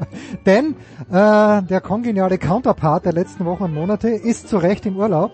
Eddie ist, Eddie ist im Gebirge, äh, hat er mir gerade geschrieben. Meine Also Vermutung, ich glaube, er muss tatsächlich die Stimmbänder ein bisschen Ja, entknoten, denn äh, was der in diesem Jahr alles äh, tatsächlich kommentiert hat, wie viele Sendestunden, das ist schon äh, eine Riesenleistung. Und da musst du dann einfach mal auch ein bisschen hinterher entspannen. Verdientermaßen, wie du sagst. ja, und ich frage mich, äh, denkst du, dass Eddie, nein, es ist wahrscheinlich zu spät im Jahr, er wird nicht mit dem Motorrad ins Gebirge gefahren, sondern das ist zu riskant. Nee, ich glaube, er ist ja auch mit, äh, mit Freundin, Frau, wie auch immer, Okay. ähm, unterwegs. Also ich glaube, da wird er das Motorrad diesmal zu Hause gelassen. Er hatte uns vor einiger Zeit auch gesagt, äh, er ist jetzt nochmal äh, unterwegs gewesen, letzte stimmt, Motorradtour des ja, Jahres. Ja, stimmt, stimmt. Ja, die letzte Motorradtour des Jahres ist für Pecco Banaya äh, Mhm. überragend ausgegangen, der Voice. Es gibt einen neuen Weltmeister in der MotoGP und ist es in der MotoGP dann so wie im Tennis, der den letzten Punkt macht, ist absolut verdient auch Weltmeister. Ja, ist es auch. Auch wenn das jetzt sicherlich eines der schlechteren Rennen in diesem Jahr für ihn war. Das hing natürlich aber auch mit dem irren Druck zusammen. Der ist 25, zum ersten Mal in so einer Situation, um den WM-Titel kämpfen zu müssen. Da ist ein gewaltiger Druck. Ist überhaupt gar keine Frage. Vor allem, wenn man weiß, wie lang es gedauert hat, dass Ducati jetzt gearbeitet hat mit großen strukturellen Veränderungen. Vor neun Jahren haben sie einen neuen technischen Direktor geholt mit Gigi Dall'Igna, der viel verändert hat. Sie sind ja lange tatsächlich einem Fahrer WM-Titel hinterhergefahren. Letzter Titel war Casey Stoner, der Australier für Ducati 2007. Wie The Voice, ich habe mir das am Sonntag bei Servus TV mal angeschaut, bin mit der Moto 3 eingestiegen, dann Moto 2 und Gustl Auinger ist dort, der das super erklärt, finde ich. Also wirklich, Gustl Auinger, da, da, da kapiere ich das auch und das macht Spaß. Und Andreas Schlager hat moderiert. Grandioser Typ. Ja, und Andreas Schlager hat moderiert, auch natürlich sehr, sehr gut. Aber wie kann man, denkst du, die Begeisterung oder das Interesse, es kämpft ja nicht nur MotoGP drum, aber wie kann man das Interesse an dieser Sportart in Deutschland auf ein Niveau heben, das dann eben wirklich über die Randsportart hinausgeht? Weil mehr ist es leider im Moment nicht. Nee, mehr ist es nicht, aber da brauchen wir, das haben wir aber auch schon ein paar Mal bei dir, lieber Jens, hier bei Sportradio 360 äh, angeschnitten. ähm, dass wir ein Nachwuchsproblem haben. Natürlich ist ganz klar, und das ist im Tennis, im Fußball, egal in welcher Sportart, genauso wie im Motorsport, wir brauchen nationale Helden, nachdem Marcel Schröter sich jetzt mit einem soliden Rennen tatsächlich Platz 10 in der Mototour, aber nach zehn Jahren aus der zweiten Motorradklasse in der WM verabschiedet hat, ist da momentan mit Luka Tolovic nur noch ein einziger anderer, ein Europameister, der aber erstmal seinen Weg in der Weltmeisterschaft finden muss als Nachwuchsmann. Also da ist in den letzten 20, 30 Jahren wirklich zu wenig passiert. Ähm, auch Jonas Folger äh, war auf dem Weg, auch dann tatsächlich mit guten Plätzen auf dem Podium in der Moto äh, GP sich durchzusetzen, hat dann große psychische Probleme bekommen. Ähm, das Umfeld hat da nicht gestimmt.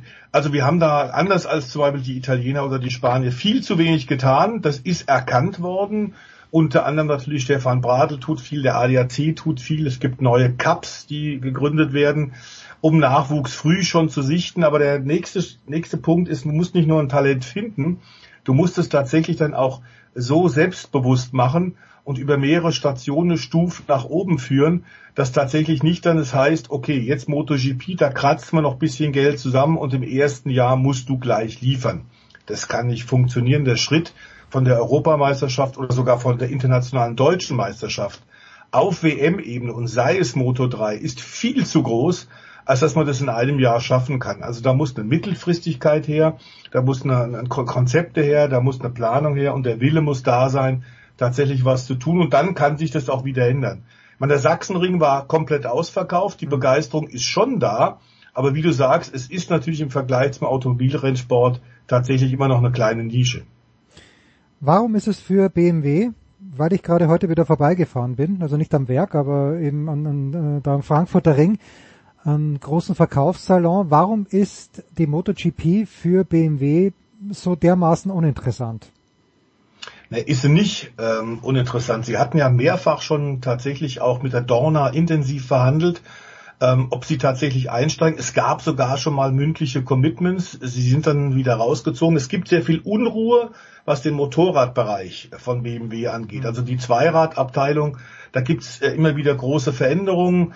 Ähm, wenn du da keine Kontinuität reinkriegst, wirst du auch keine langfrist, mittel- bis langfristige Planung reinkriegen. Sie sind dabei, indem sie zum Beispiel seit Jahren äh, das Pace und Safety Car stellen in der BMW, äh, in der in der äh, okay. Formel äh, in, in der Motorrad WM, in der Moto, MotoGP. Das war auch gedacht unter anderem als Begleitmarketing Aktion für den äh, anvisierten Einstieg in die große Klasse.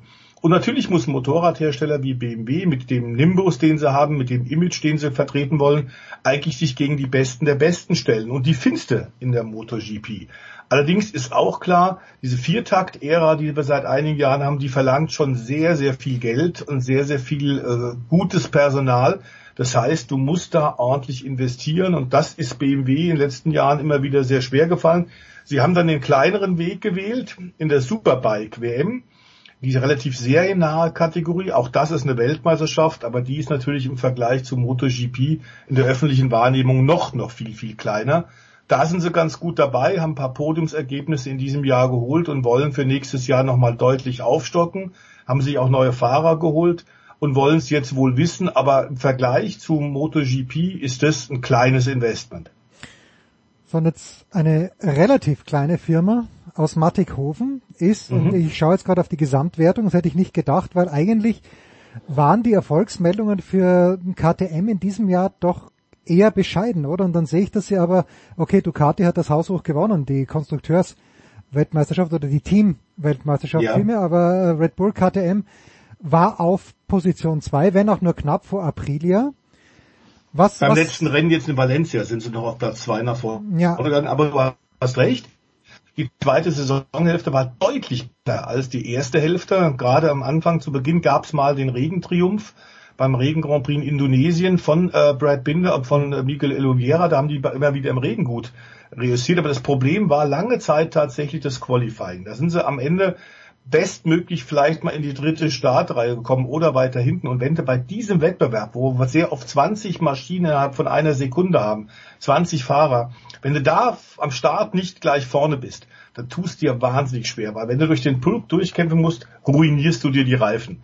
Und das war das große Problem. Da haben sie aber tatsächlich Veränderungen vorgenommen, und zwar personelle und technische.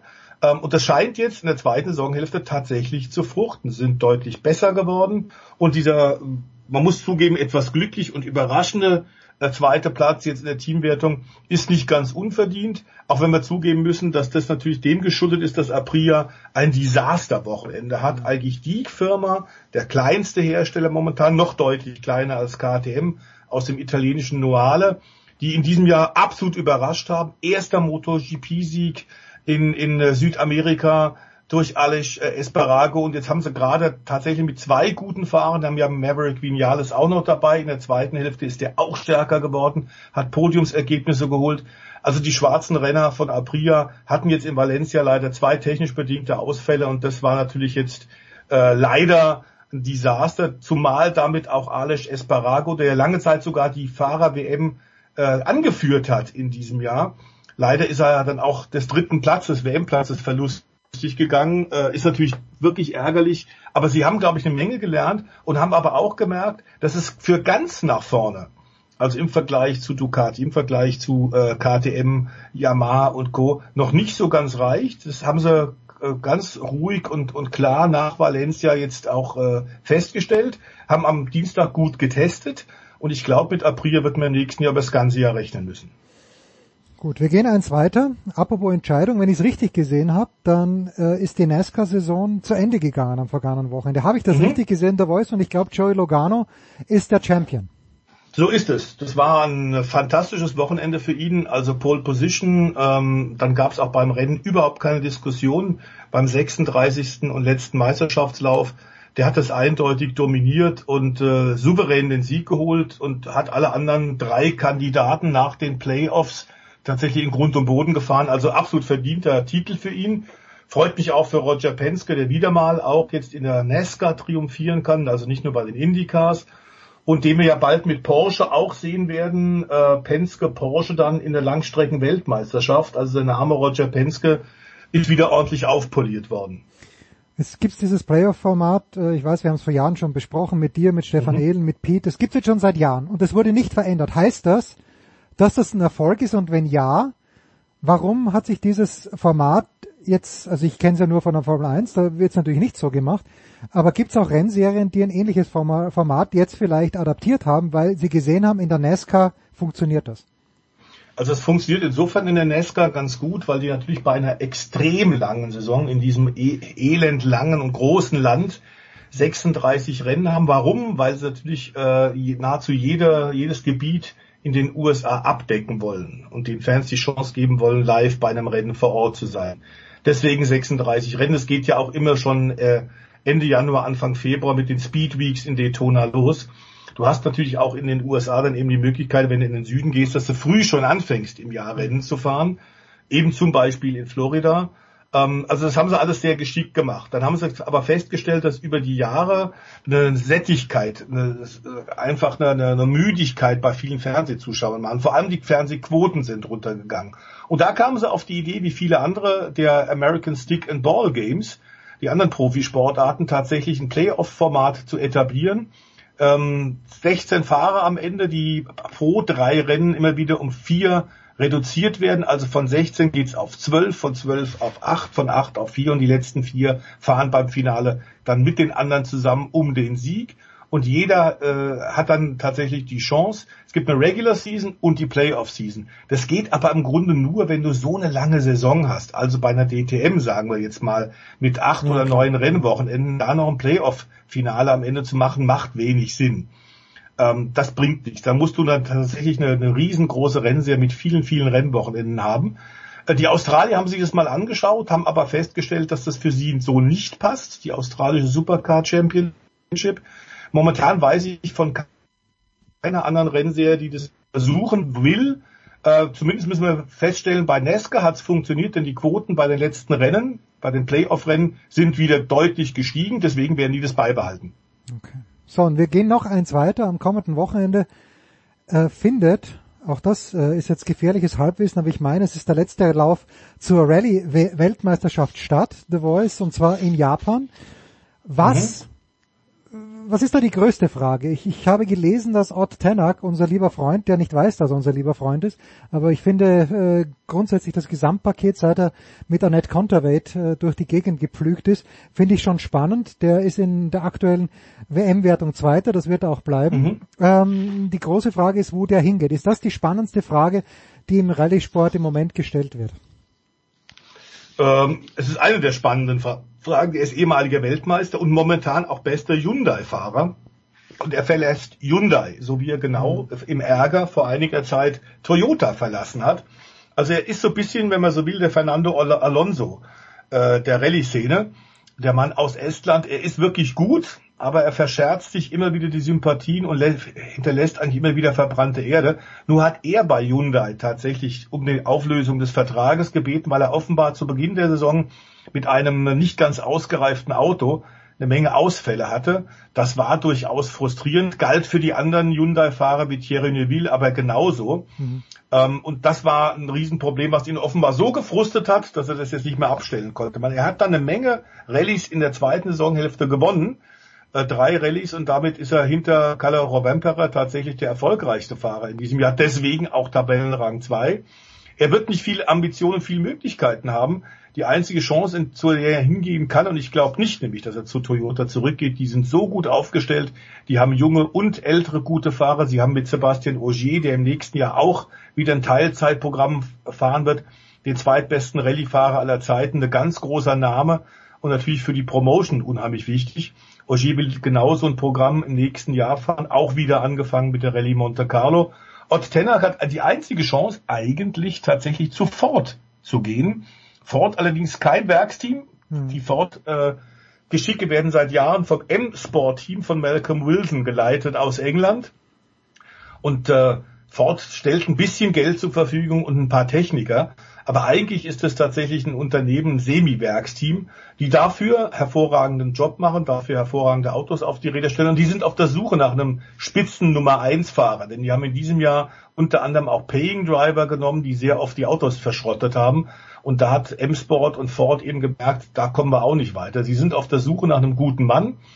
Ob sie Ott Tenak bezahlen können, bin ich nicht ganz sicher. Wie ich gehört habe, hat gerade Ford angeklopft äh, in Martinghofen, respektive in äh, Fuschel. Mhm. Also die haben gerade mal gesagt, ob vielleicht möglicherweise Red Bull, die schon auf dem Helm von Ott Tenak drauf ah, ja. also ein Personal Sponsorship haben, ob die vielleicht dann größer auf das Ford-Auto draufgehen wollen.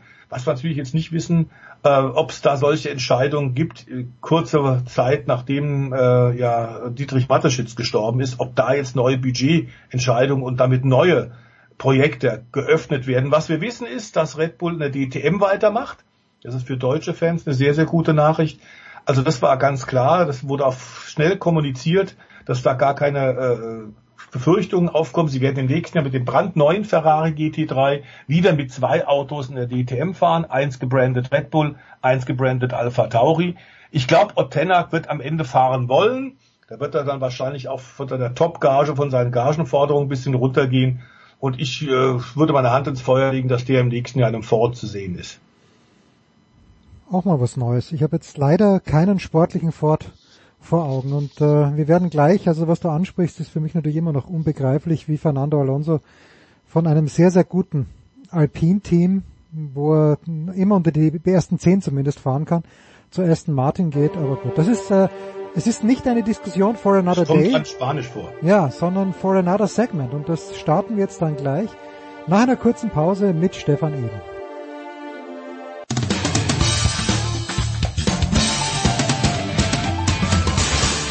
Hi, hier ist Dritter Steffen und ihr hört Sportradio 360. Herrschaften, es geht weiter in der Big Show 585 mit Motorsport und wie angekündigt mit Stefan Eden. Grüß dich, Stefan. Servus. Bevor wir äh, ans Eingemachte gehen, ich habe auf Facebook gesehen etwas, das sehr, sehr nach Manuskript ausgeschaut hat, auf der Facebook-Seite von Stefan Ehlen nämlich. Stefan, ich habe sogar den Titel lesen können, aber du weißt natürlich viel besser Bescheid, was auf die Motorsportfans genau wann zukommt. Vielen Dank, ja. Also ich habe tatsächlich mein zweites Buch geschrieben Und das geht dieser Tage dann raus an die Druckerei. Das wird dann Ende November verfügbar sein. Der Titel ist dann Grand Prix Geschichten 2. Also nach Grand Prix Geschichten eben die Ergänzung sozusagen, ein Folgeband zu meinem ersten Buch. Und es dreht sich dann wieder um schräge Geschichten aus der Formel 1 Historie. Zum Beispiel, wer hat eigentlich wann die WM-Pokale designt? Welche, Tra äh, welche Karrieren sind tragisch zu Ende gegangen? welcher Grand Prix war geplanterweise in zwei Teilen ausgetragen, was genau ist der Sonderstatus von Monaco und warum. Und lauter solche Geschichten, solche Begebenheiten, die eigentlich vielleicht gar niemand mehr so richtig auf dem Schirm hat, wo ich aber glaube, das ist es mal wert, einfach aufzuschreiben.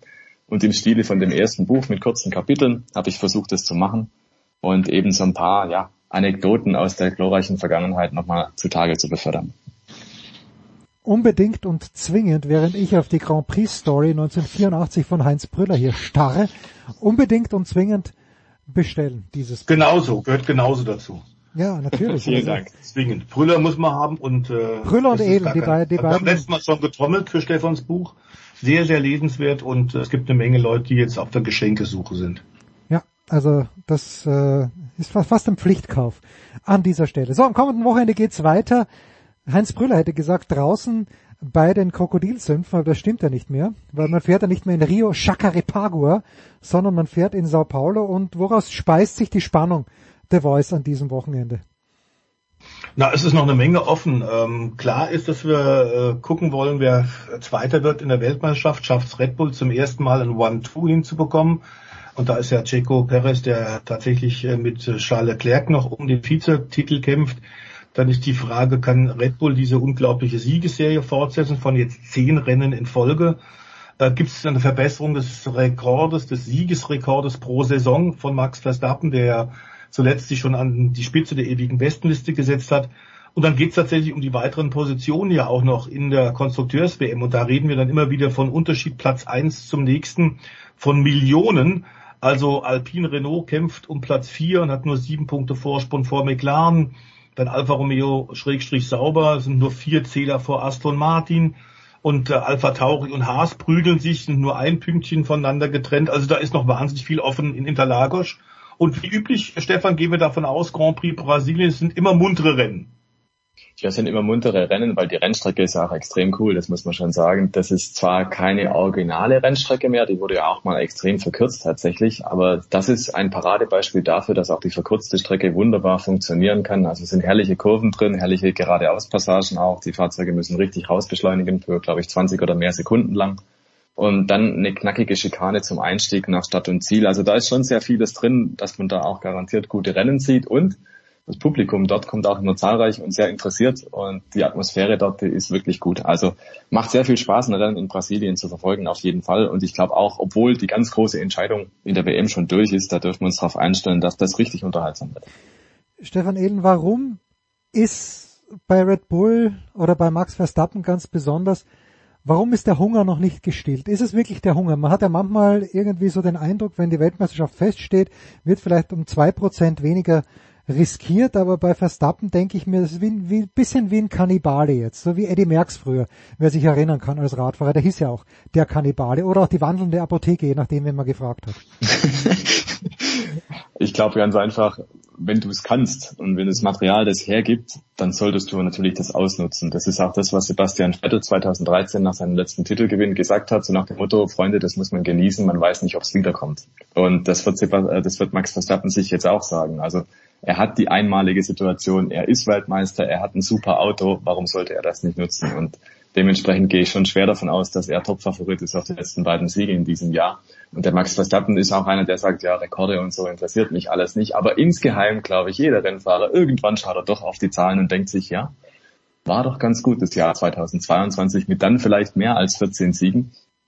Und das ist sicherlich die Motivation. Motivation ist definitiv, dieses Jahr so zu, zu Ende bringen, wie er es dann bisher in den letzten Wochen und Monaten getan hat, nämlich als klare Nummer eins, dass da nichts irgendwie anbrennt und irgendwelche Fragezeichen entstehen, sondern dass er nochmal seinen Stempel draufdrückt und sagt, hey, 2022, Freunde, das war mein Jahr. Punkt. So, Jetzt gab's, äh, The Voice, korrigier mich bitte, aber gab's nicht äh, Zeiten, wo in Südamerika die WM begonnen hat, wenn nicht vielleicht sogar in Brasilien? Und ich denke mir, das wäre doch ein ganz anderer Einstieg. Okay, wenn es in Australien beginnt, alles gut, weil dort die Stimmung ja auch prächtig ist. Aber wenn ich mir den Kalender mhm. 2023 anschaue, wir fahren in Bahrain, also nicht wir, dann in Saudi-Arabien, was ohnehin eigentlich nicht sein darf, nicht nur eigentlich nicht sein darf, sondern nein, es darf nicht sein. Vor acht Zuschauern da wie dort. Gut, in Bahrain sind es vielleicht ein paar mehr müsste nicht der Formel 1 auch dran gelegen sein? Australien, okay, aber dass, dass man vielleicht sagt, okay, davor, da muss jetzt Brasilien hin oder Mexiko, da ist die Begeisterung so groß, da haben wir volle Tribünen, es muss ja gleich zu Beginn ein Banner, Banner-Event rauskommen. Das wäre wär mein Verständnis. Warum liege ich da so falsch? Ähm, ich glaube nicht, dass du da unbedingt falsch liegst, aber ich glaube, dass ein guter Kalender eh wahnsinnig schwierig ist auszutüften. Kommt natürlich auch darauf an, auf die Verfügbarkeit der jeweiligen Rennstrecke. Aber klar ist natürlich, wenn die Formel 1 bittet, wirst du alles andere erstmal wegschieben. Ich denke, dass die tatsächlich seit einigen Jahren das deswegen so machen, Südamerika am Ende nochmal mit Mexiko, Brasilien, um am Ende eben auch nochmal spektakuläre Tribünen zu haben, Begeisterungswellen durch die Fans, Aloha-Wellen. Das hat sich im Grunde ganz gut bewährt. Ähm, und die, äh, sagen mal, äh, etwas äh, atypischen Rennen, die quasi unter, unter den Einheimischen überhaupt gar keine Rolle spielen, wo du keine große Motorsporttradition hast, die musste halt immer irgendwo zwischen rein reinflicken. Das wird in den nächsten Jahren nicht besser werden. Ähm, ich kann da, glaube ich, für den Stefan auch sprechen, dass wir eh der Meinung sind, dass 24 Grand Prix das Zieljahr der Formel 1 von Stefano Domenicali und Liberty Media, dass das einfach viel zu viel ist, dass da ein Übermaß einfach ist. Und da könnten tatsächlich einige Grand Prix raus, aber wir wissen, es geht um Geld und natürlich sind da eine Menge Staaten dabei. Du hast einige gerade schon genannt, Jens die natürlich für Sportwashing jetzt auch berühmt sind, die einfach mit sehr viel Geld versuchen, ihr internationales Image, ihre Renommee wieder etwas aufzupolieren. Da eine vor der Tür stehende Fußballweltmeisterschaft ist da ja auch keine Ausnahme. Ähm, ich glaube, dass die Balance momentan ganz gut ist, wenn du am Anfang alle Top-Rennen hast mit großer Begeisterung, am Ende dann äh, läppert die äh, Weltmeisterschaft sich aus mit unpopulären äh, Veranstaltungen, ist ja auch keinem geholfen. Ähm, also ich glaube schon, dass das momentan ganz gut, ganz gut ist mit Mexiko und Brasilien hintereinander. Das ist ja dann auch eine Sache der Nachhaltigkeit. Wenn du in Mittelamerika bist, kannst du auch nach Südamerika gehen. Ähm, also ich, ich finde es so in Ordnung ähm, und Australien finde ich tatsächlich als Beginn ist ein Muss. Ja, gut, am nächsten Jahr das dritte Rennen. Was muss passieren, Stefan Ehlen, damit äh, Deutschland im kommenden Jahr äh, einen Fahrer hat, der Mick Schumacher heißt oder einen Fahrer hat, der Nico Hülkenberg heißt oder möglicherweise vielleicht gar keinen Fahrer hat. Also wie, wie, wie würdest du hier das Ganze gewichten? Kein Fahrer, Hülkenberg oder Schumacher oder Hülkenberg und Schumacher? Ja, da bräuchte man jetzt die Kristallkugel, ja, bitte, die uns sagt, bitte, was bitte. Gene Haas in seinem Büro so macht und Günther Steiner ihn berät. Also ich glaube, die Chance ist tatsächlich da, dass es nächstes Jahr einen deutschen Fahrer gibt. Aber ob es jetzt Hülkenberg wird oder Schumacher bei Haas, das das wissen die Götter, oder das weiß wirklich nur Gene Haas zum jetzigen Zeitpunkt. Ähm, ich glaube, beide haben gewisse Chancen aufs Cockpit. Und, und für beide gibt's Argumente. Genau, ich kann mir nur vorstellen, dass man halt intern ein bisschen abwägen wird, will man denn den ganzen Rummel um den Schumacher und ständig dieses mhm. Hickhack, ist das Team so schlecht oder ist der Fahrer so gut oder was auch immer da wird ja sehr viel ähm, ja, Druck aufgebaut, auch von außen. Und dann könnte man natürlich sagen, ja gut, dann nehmen wir halt den Hülkenberg, das ist eine feste Größe, aber mit dem haben wir diesen Medienrummel nicht zum Beispiel. Ne? Dann hat man da einfach ein ruhigeres Jahr, der fährt vielleicht genau gleichen Ergebnisse ein und man schiebt eine ruhigere Kugel als Haas-Team und kann sich auf andere Sachen konzentrieren. Also das sind möglicherweise so Faktoren, die da im Hintergrund abgewägt werden. Und ja, fahrerisch, glaube ich, ist es jetzt nicht so wie Licht und Schatten bei den zwei. Kann natürlich auch ganz anders laufen und das Haas noch irgendwie einen, aus dem Fahrer aus dem Hut zaubert, der vielleicht entweder äh, viel Geld mitbringt oder halt irgendwo von Ferrari aufoktroyiert wird oder was auch immer. Ne? Es kann alle möglichen Konstellationen geben. Es sind allerdings nicht so sehr viele Fahrer auf dem Markt, die auch für Haas in Frage kommen. Insofern, ja, wird es wahrscheinlich um die zwei Deutschen gehen. Also es sieht gut aus, dass es nächstes Jahr einen Deutschen in der Formel 1 gibt, aber der muss nicht notwendigerweise Mick Schumacher heißen. Aber der Voice, da, wenn ich dann Haas bin, dann denke ich mir, ich will den Rummel. Ja, der bringt mit 1 und 1 einen Sponsor mit. Ich weiß nicht, wie viel der, der, der dann auch tatsächlich an Haas abdrückt. Mhm. Aber ich, ich will doch diesen Rummel, oder nicht? Ja, so viel Rummel glaube ich nicht, denn da wurde schon wahnsinnig Druck aufgebaut, äh, gerade auch von den Boulevardmedien ähm, und von Fernsehsender, überhaupt keine Frage. Es wurde permanent in Frage gestellt, ob Haas überhaupt ein Team ist, das gut genug für Mick Schumacher ist. Und der Günther Steiner musste äh, nahezu jeden Tag Interviews dazu geben und äh, sich erklären und auch deutlich machen, ähm, dass die Taktik, die sie manchmal gewählt haben, natürlich gesplittet ist. Ähm, der Stefan Ehlen hat es ja beim letzten Grand Prix auch gesagt. Also es war, wurde teilweise kritisiert an Stellen, ähm, wo das Team eigentlich recht hatte. Und dann wird es natürlich irgendwann ein bisschen zäh. Und ich glaube, dass das tatsächlich jetzt vielleicht hauptsächlich im deutschsprachigen Umfeld der Medienlandschaft sehr viel Negativ-PR für Haas ist. Und das hat, glaube ich, dem, das tut dem Team auf Dauer nicht gut. Hm. Ähm, und da wird in der Tat dann auch ein Druck aufgebaut, der so nicht da ist. Ähm, ich glaube, dass, dass äh, der Mick durchaus Chancen hat, mittelfristig sich in der Formel 1 zu behaupten. Ob er nächstes Jahr fährt, weiß ich nicht. Wir sollten ja nicht vergessen, dass natürlich 2026 mit Audi dann deutscher Hersteller kommt. Sollte er also kein Cockpit jetzt für nächstes Jahr bekommen, dann heißt es ja nicht, dass seine Formel 1 Karriere zu Ende ist. Dann könnte er sich als Test- und Reservefahrer irgendwo äh, einklinken. Diese Möglichkeit wird, wird er immer kriegen. Klar ist, dass er fahren will, aber klar ist auch, die Optionen gehen langsam aus und, und ob nun Logan Sargent tatsächlich äh, die letzten Punkte kriegt für die Superlizenz, um bei Williams das zweite Cockpit zu übernehmen. Alles sieht danach aus, dass da alles getan wird, dass wir einen US-Amerikaner haben bei im nächsten Jahr ja dann drei Grand Prix in den Vereinigten Staaten auch verständlich. Und da könnte es sein, dass der Weg hinten runterfällt. Allerdings muss man sagen, er hat zwar klare Formkurve in diesem Jahr gezeigt, aber Stefan, das müssen wir einfach auch feststellen, er hat natürlich auch eine Menge Fehler gemacht und eine Menge Schrott produziert und das war teuer.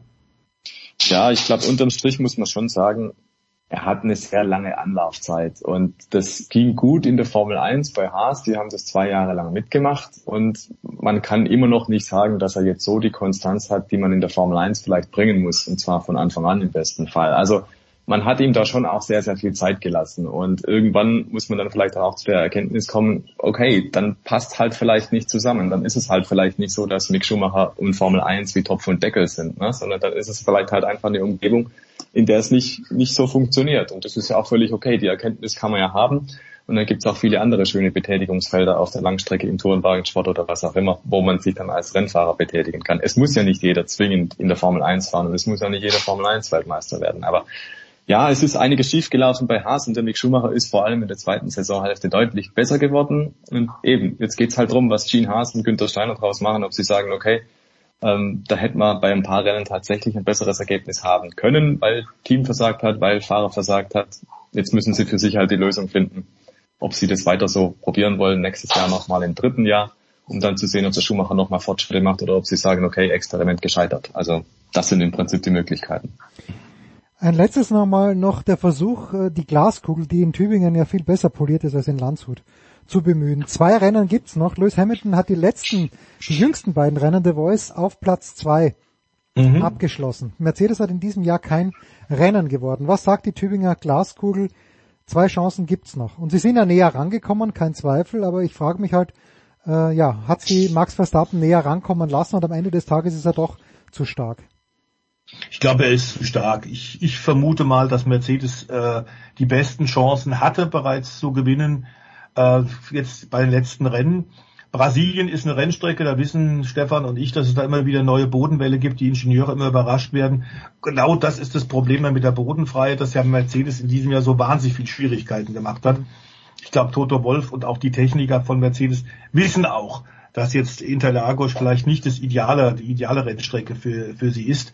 Dazu der, der Hunger ähm, tatsächlich des Kannibalen äh, an der Spitze. Die ähm, Red Bull-Maschine läuft momentan einfach, der Steamroller. Und ich glaube, dass Mercedes jetzt äh, bisschen weniger stark sein wird als zuletzt in Mexiko. Vielleicht auf Augenhöhe von Ferrari wird man mal sehen, aber Ferrari war ja in der Höhenluft von Mexiko über 2000 Meter tatsächlich durch ihre relativ kleinen äh, Turbos auch gehandicapt. Ich gehe eigentlich davon aus, dass die jetzt die zweite Kraft wieder sein sollten, aber ob die ernsthaft Red Bull werden ärgern können in Brasilien, glaube ich nicht. Wobei wir nochmal darauf hinweisen sollten, wir haben ja insofern was Besonderes, dass wir wieder ein Sprintrennen am Samstag haben in Brasilien und das Rennen am Sonntag insofern tatsächlich live auch in Deutschland wieder in voller Länge freien Fernsehen zu sehen sein wird. Was mich dann in Österreich interessieren wird, ist Thomas Breining. Wird wohl tatsächlich bei Servus TV beim Grand Prix Brasilien seine Co-Kommentaren okay. Debüt, äh, Debüt geben und ich könnte mir vorstellen, das ist ein blitzgescheiter, sehr cleverer äh, junger Mann, Ähm, da musst du dann mal reinhören, Jens. Aufgabe für dich, Hausaufgabe, da mal reinhören, wie er das macht. Ich könnte mir vorstellen, dass das tatsächlich die Übertragung noch mal ein bisschen aufpimmt, dass das noch mal besser wird. Ich wird unterhaltsames Wochenende, aber mit Mercedes ähm, sehe ich äh, zumindest in Sao Paulo jetzt nicht vorne. Auftrag angenommen. Wir sprechen dann nächste Woche drüber mit hoffentlich wieder Stefan Edel und mit Stefan Heinrich. Danke, ihr beiden. Kurze Pause in der Big Show 585.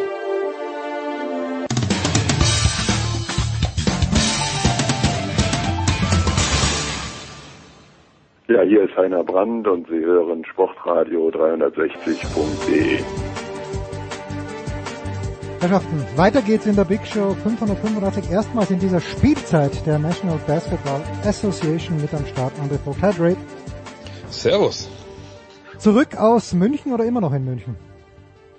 Ähm, zu Hause bin ich. Ja, ah, hast, hast, du, hast, du, hast du mit Flypack? Nein, du hast, du hast schon in München, also in, in Ismaning kommentiert, oder? Also ich habe schon das Flypack, also ich war schon schon zu Hause, ja. Ah, okay. Ich weiß nicht, ob das groß kommunizieren soll immer, aber äh, ja. Wenn ah, okay. Fragst, nein, nein, nein, du warst natürlich. Sagen. Nein, du warst in Los Angeles, selbstverständlich im Staples Center. Das ist völlig klar. Wir haben noch gar nicht so viel gesprochen, deshalb, äh, wie gesagt, über die NBA, deshalb vielleicht mal ganz grundsätzlich ein paar Fragen, wie aus dem Nichts, die du in deinen Outlets schon besprochen hast. Warum ist Ime Udoka nun doch nicht Coach bei den Brooklyn Nets geworden? Es schien doch ein, ein Perfect Fit zu sein eigentlich. Ja, in einem Vakuum, wenn man überlegt, gut, das war ein sehr erfolgreicher Basketballtrainer vergangenes Jahr, der aus den Boston Celtics, die ja recht mittelmäßig waren eigentlich, zu Beginn der Spielzeit äh, 21, 22 er hatte dann das Beste in der Liga gemacht, über weite Strecken dann den Vizemeister, mhm. hatte ein defensives Profil, ne, all die Sachen, die man eigentlich denkt, ja, die würden auch den Brooklyn Nets gut zu Gesicht stehen, zumal er da Co-Trainer war von nicht allzu langer Zeit. Er kennt die, die Spieler, er kennt äh, die Franchise. Von daher, ja, passte wie die Faust aufs Auge. Nur, naja, es gibt einen Grund, warum er nicht mehr bei den Boston Celtics Trainer ist, wenn er so erfolgreich war. Und das ist so ein bisschen nebulös. Also wir wissen, ne, was das, was die Franchise erzählt hat oder erklärt hat. Er hatte eine auch, auch eine einvernehmliche ähm, sexuelle Beziehung mit einer Angestellten ähm, dort in der Franchise. Es ist die Rede so von kruden Textnachrichten. Aber oh, mehr wissen ja. wir nicht. Wir wissen nur, er wurde für ein Jahr suspendiert. Da war aber eigentlich schon klar, nachdem dieses Urteil gesprochen wurde, diese Entscheidung getroffen wurde, okay, das, äh, also der wird wahrscheinlich nicht mehr da an der Seitenlinie sitzen in einem Jahr. Und äh, da war eigentlich auch klar, okay, das wird ja mehr sein als so ein bisschen Süßholz, Raspelei äh, via WhatsApp. So. Was aber wirklich genau jetzt vorgefallen ist, wissen wir nicht. Wir wissen jetzt aber, für meine Begriffe zumindest, dass das nicht einfach nur irgendeine belanglose Sache war oder mhm. dass die Celtics da überreagiert haben, sondern wenn die Brooklyn Nets jetzt äh, und der Besitzer Joe Tsai, der sollte sich ja für Udoka ausgesprochen haben, soll auch der Wunschkandidat von Kevin Durant gewesen sein.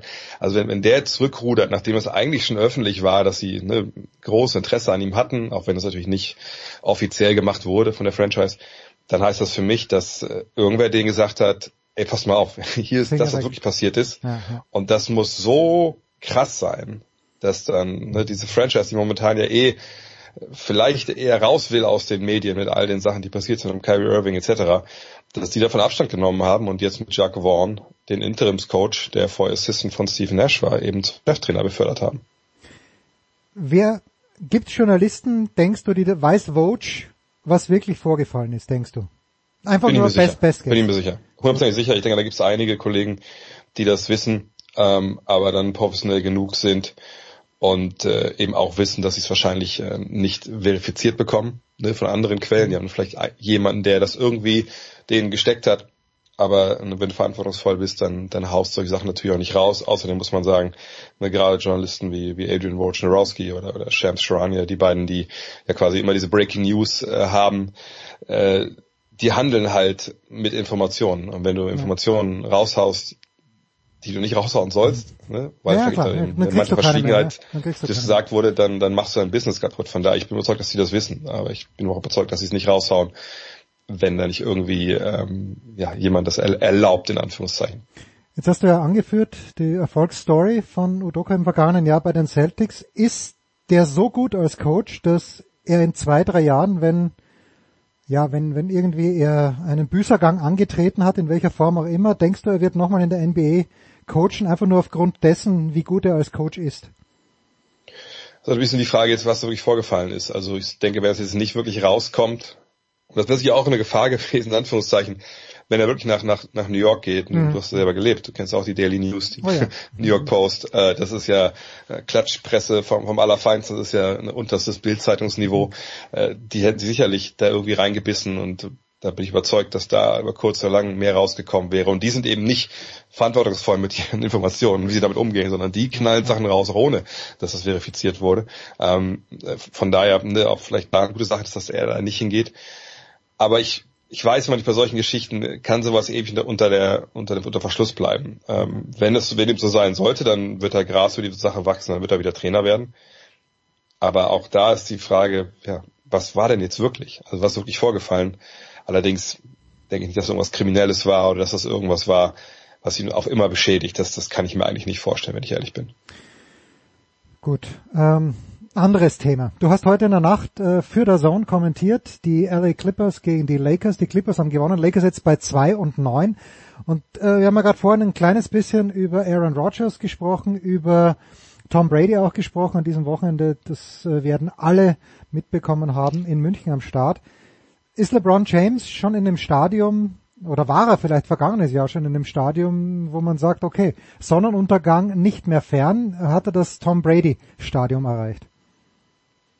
Also scheiden lassen hat er sich noch nicht. Okay, immerhin, immerhin, dabei. immerhin. Das gut. ist schon mal eine das, Sache. Das, das, ist gut. Äh, ich glaube auch nicht, dass er viel äh, Avocado-Eiscreme zu sich nimmt. Ähm, ich glaube, es ist schwer zu vergleichen in dem Fall, weil natürlich, auch wenn ein Quarterback natürlich mit Abstand der wichtigste Spieler bei einem Footballteam ist, aber ähm, das ist natürlich schon im Basketball als Einzelner hast du schon einen viel größeren Einfluss, mhm. als Star, als Superstar, Einfluss auf, auf dein, äh, dein Team. Äh, gleichzeitig ist es so, du brauchst natürlich äh, funktionierende Mannschaft, das eint beide. Also wenn du als Tom Brady der will ich mich jetzt, äh, ich will die weit zu aus dem Fenster legen, ich bin nicht Adrian Franke, aber ich denke, er ist nicht wirklich sehr mobil. niemand, niemand äh, ist Adrian Franke. O-Line hat, ja. die den quasi, äh, ja, jedes Down quasi der schwersten Verletzung aussetzt, weil, sie nicht blocken können, äh, dann kann wahrscheinlich auch Tom Brady, kann auch Aaron Rodgers, der glaube ich auch meiner, wie ich es mitkriege, auch andere Probleme hat als nur Football, ähm, dass da die auch nicht funktionieren werden. Und ich würde es eher da verorten. Also ich glaube, LeBron kann man, obwohl seine Wurfquoten jetzt,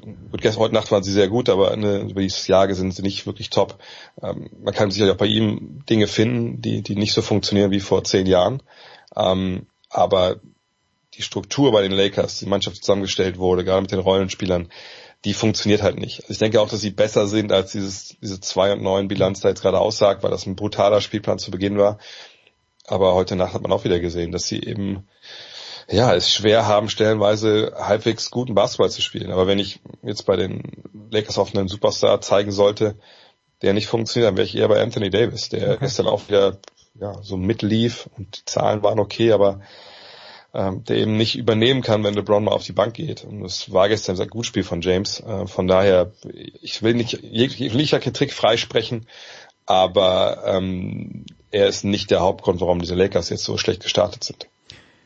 Was ist der Hauptgrund? Äh, die Lakers haben ja, glaube ich, am ersten Spiel, da korrigier mich bitte, aber haben sie gegen die Golden State Warriors gespielt. Die Warriors haben gewonnen, alle waren happy, inklusive meines Sohnes, und jetzt die, stehen die trotzdem nur bei 4 und 7. Was, was stimmt im Moment bei den Warriors gerade nicht? Ja, bei den Warriors wissen wir eigentlich seit, ja, seit zwei, drei Jahren, dass der Plan ist, okay, äh, wir haben hier einen, einen alternden Kern, natürlich mhm. angeführt von Steph Curry, äh, Clay Thompson, der lange, lange verletzt war nach einem äh, Kreuzband und nach einem Achillessehnenriss.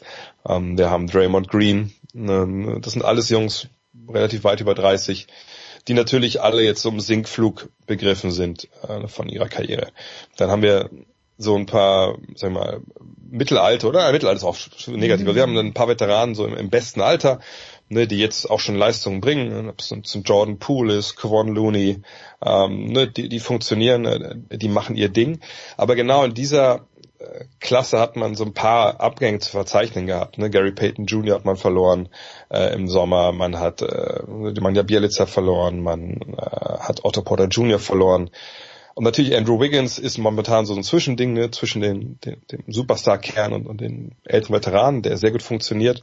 Ähm, aber, aber gesagt, da hat man Federn gelassen. Und das heißt, mhm. es müssen jüngere Leute mehr spielen. Das ist zum Beispiel James Wiseman, der vor ein paar Jahren der zweite Pick der Draft war. Das ist ein äh, Jonathan Kuminga, auf dem man eigentlich große Stücke hält, ein Moses Moody. Und genau diese Youngster scheinen aber noch nicht bereit zu sein für so die, die größere Bühne. Also gerade James Wiseman, der vergangenes Jahr auch komplett verpasst hat, äh, ja, eigentlich mehr aufs Vorsichtsmaßnahmen. Er war dann irgendwann schon fitter und man hat gesagt, hey, du kommst aus einer Meniskusverletzung, du hast lange, lange ausgesetzt, du bist ein großer Spieler, wir lassen dich erstmal draußen, ne, mach dich hundertprozentig fit, trainieren ein bisschen Basketball. Der hat, ich meine, ich will nicht sagen, der hat gar keine Fortschritte gemacht, aber im basketballerischen Bereich ist das stellenweise haarsträubend. Ähm, und genau diese Youngster fehlen jetzt. Und das, glaube ich, gepaart mit der Geschichte um Jordan Poole und Draymond Green. Mhm. Das ist immer noch am Nachwabern, glaube ich. Ähm, ne? Und Poole selber spielt auch keine gute Saison, wirft wahnsinnig schlecht von der Dreilinie äh, bisher. Ähm, das reißt sie so ein bisschen runter. Und glaube auch, also, es gibt ja oft diesen, diesen Hangover von so einer Meisterschaft. Clay Thompson hat gesagt, den ganzen Sommer keinen Ball angefasst, weil er eben noch so Paranoias hatte. Ey, letztes Mal habe ich mir im Sommer äh, den Achillessehne gerissen, weil ich ne, da viel trainiert habe. Da kommt jetzt vieles zusammen. Ähm, aber vor allem die Youngster, würde ich sagen, die müssen funktionieren und vor allem auch defensiv funktionieren, weil die Warriors bei aller Brillanz, die sie vorne haben, waren immer auf Defense gebaut und momentan haben sie die vier schlechteste Verteidigung der Liga und das ist ein bisschen wenig für die Ansprüche. Wird das noch besser werden? Also können, denkst du, dass die mit der Aufgabe jetzt wachsen? Sie müssen ja wachsen, aber glaubst du, dass sie es auch können? Wenn du mir jetzt sagst, wenn mich, mir, mir jetzt eine Aufgabe stellen würdest, hey, oder fragen würdest, wer ähm, fängt sich eher die Lakers oder die Warriors, dann würde ich klar auf die Warriors zeigen, weil mhm. sie natürlich äh, die Infrastruktur haben. Also ne, sie haben im Angriff wenn du äh, Steph Curry hast, wenn du ähm, Clay Thompson hast, Jordan Poole, sind das natürlich drei Jungs, äh, die eigentlich exzellent werfen können, wenn sie gerade vielleicht nicht so treffen, wie das, wie man das gewohnt ist. Aber das, das kommt. Und äh, die haben ein offensives System, eine Strategie, äh, eine Philosophie, die, die einfach, die funktioniert. Die ist da, die ist etabliert. Und das gleiche gilt eigentlich auch für die Defense. So. Und das sind ja die Sachen, die zum Beispiel Lakers noch nicht haben. Die haben einen neuen Trainer, ne, das ist auch ein Rookie Head Coach mit Darvin Ham. Das muss ich jetzt mal alles irgendwie finden. Das ist halt ein riesen Vorteil. Wenn du eigentlich weißt, wie es geht, hm. du musst es jetzt abends sozusagen nur umsetzen. Versus, naja, vielleicht wissen einzelne Spieler bei den Lakers, wie es geht, aber als Team haben sie das noch nicht äh, umgesetzt und noch nicht erfahren. So, von daher, ich glaube schon, dass es funktioniert, aber es hängt halt wirklich viel bei den Warriors an den Youngstern. Jetzt wurde Wiseman degradiert, ne, spielt mehr oder weniger gar nicht. Ähm, dafür soll Minga jetzt machen. Der hat aber selber auch seine Problemchen. Vielleicht hängt es eventuell wirklich daran, wie schnell die, diese Jungen wirklich schwere Minuten gehen können in der regulären Saison, weil da müssen wir uns auch nichts vormachen. Wenn die, die Veteranen so viel spielen müssen, dass das halbwegs irgendwie läuft, ähm, dann wird äh, der Tank dann auch relativ leer sein Richtung Playoffs und das will man natürlich halbwegs verhindern, bei, wenn man Steve Kerr ist. Jetzt habe ich noch eine atmosphärische Frage. Ich glaube, Heiko hat's retweetet oder was es vielleicht du. Irgendjemand hat's, hat's retweetet und einfach ein Video, wie sich Steph Curry aufwärmt. Er ist also relativ nah am Korb dran, geht dann Meter für Meter zurück, steht fast an der Mittellinie, haut einen Ball nach dem anderen rein, geht dann wieder an den Korb ran. A, beeindruckt dich das noch? Und B, wer ist als Werfer in der NBA am nächsten dran an Steph Curry? Wo man auch sagt, okay, automatic. Natürlich beeindruckt das einen noch. Also es ist ja wirklich so, dass er ähm, diese Dinge, die er da macht, also ich habe das ja auch vor Jahren schon bei den NBA Finals gesehen, dass man einfach sagen muss, ja, also das ist was ganz Besonderes. Ne? Das ist wirklich ähm, etwas, wo man sagen muss, äh, wow, also hm. ich, ich wüsste jetzt nicht, wer das, wer das so kann äh, in der NBA gerade. Und ähm, gibt es da jetzt jemanden, der, der das ähnlich gut kann? Ich meine, das reine Werfen glaube ich, das ist gar nicht so das Problem, in Anführungszeichen. Ne? Es gibt äh, natürlich eine Menge äh, Leute, auch jetzt gerade in der NBA, die eine bessere Dreierquote haben als mhm. Steph Curry. Gut, zu früh in der Saison ist das immer bevor sich zu genießen, weil natürlich auch manche Leute einfach mega heiß sind und dann kommen wir mal in zwei Wochen oder drei Wochen wieder drauf, dann ist das alles relativiert. Aber was bei Steph Curry einfach so einzigartig ist, ist natürlich zum einen, wie, wie weit er diese Dreier nimmt obwohl natürlich ein Damon Lillard auch gerne mal aus 10 Metern da abdrückt einfach. Ähm, aber bei Curry diese Höchstschwierigkeit, die er da liefert, ne? also dieses, wie er seine Würfe vorbereitet aus dem Dribbling, ähm, wie schnell er auch werfen kann, wenn er um welche Blöcke läuft, abseits des Balles und dann einfach abdrückt am Mann. Da würde ich schon behaupten, dass es einzigartig ist derzeit. Äh, da werden sicherlich in den nächsten Jahren einige jüngere Spieler kommen, die sowas auch können. Aber jetzt was so Shotmaking angeht, also derjenige, der jetzt den ich danach, danach am ehesten noch sehe, in dieser Rolle auch mit dem Ball äh, nach vorne zu gehen, zu werfen. Das wahrscheinlich dann wirklich äh, Damien Lillard. Ja. Ähm, aber es ist eben schwer, weil Dreier ist nicht gleich Dreier. Es gibt ne, Dreier aus dem Stand, die man werfen kann. Die treffen manche unfassbar sicher, aber sobald sie dribbeln müssen, treffen sie nicht mehr. Ähm, aber ja, ich glaube mit Damien Lillard an Nummer zwei ungefähr mit dem Anforderungsprofil, was was Curry hat, da fühle ich mich ganz gut. Schön. Abschließende Frage, wie gut fühlst du dich mit dem WM-Kader von Hansi Flick? Ich habe äh, jetzt am, ähm, wann haben sie gespielt? Am Dienstag, äh, der VfL gegen Dortmund, und mir gedacht, so ein Anführer wie Maximilian Arnold, der würde doch in den 26-Mann-Kader gut reinpassen. Hattest du ein bisschen darauf gehofft, dass wenigstens ein Wolfsburger mitfährt? Matcher hat sich ja leider verletzt. Nee, ehrlich gesagt war ich, bin ich ganz froh, dass keiner mitfährt. okay, gut, dann passt. Weil ähm, äh, zum einen, also ich weiß, ich kenne die ganze Planung nicht so ganz, weil ich diese WM auch mir, mir weiß, nicht wirklich anschauen werde. Aber ähm, ich glaube, es ist nicht so viel Zeit danach wieder, um äh, um, um sich irgendwie zu regenerieren und dann irgendwie in die Bundesliga einzusteigen. Ähm, und so wie es vom VfL gerade läuft, jetzt hoffen wir mal, dass sie auch gegen, gegen Hoffenheim gewinnen vielleicht. Da sind sie ja sehr, momentan sehr, sehr gut unterwegs und man merkt, dass was zusammenwächst und ähm, man muss nicht irgendeine Verletzung riskieren für in irgendeinem Schurkenstart äh, bei uns im Fußballturnier, was eigentlich nicht stattfinden sollte. Von daher bin ich eigentlich ganz froh. Natürlich schade, dass gerade für Matcher, dass er sich verletzt hat. Aber auch bei Arnold. Ich meine, Arnold ist natürlich einer der Leader beim, beim VfL. Das ist ja, ist ja gar keine Frage. Aber ich muss auch ehrlich sagen, dass er mir auch hier vor Ort sehr overhyped wird seit einigen mhm. Jahren, was so Nationalmannschaft angeht. Weil klar kann er da mitfahren als ich weiß nicht, wie viele Leute sind am Kader, 24. Ja, Mann oder 23. 20. Mann, aber ja, ja. spielt er dann. So, nee, ne? also, und, und wer hört, also hören die Leute dann äh, Maxi Arnold sehr zu, wenn er dann irgendwas sagt, äh, wenn äh, Thomas Müller, Joshua Kimmich, Ilkay Gündogan und wie sie alle heißen dabei sind. Ähm, von daher, ja, ich bin da vollkommen fein mit, dass, dass da kein Wolf mit, mit aufläuft und ähm, hoffe einfach, dass die Jungs die Zeit nutzen, ein bisschen zu regenerieren, mit, mit Dampf dann in die, in die Rückrunde, weil das wäre für mich um einiges wichtiger, als da jetzt in Katar rumzulaufen.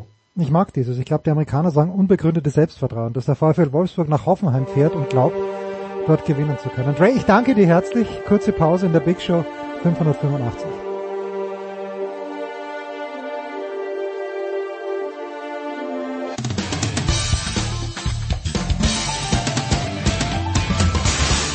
Hallo, hier ist Dennis Herrmann und ihr hört Sportradio 360.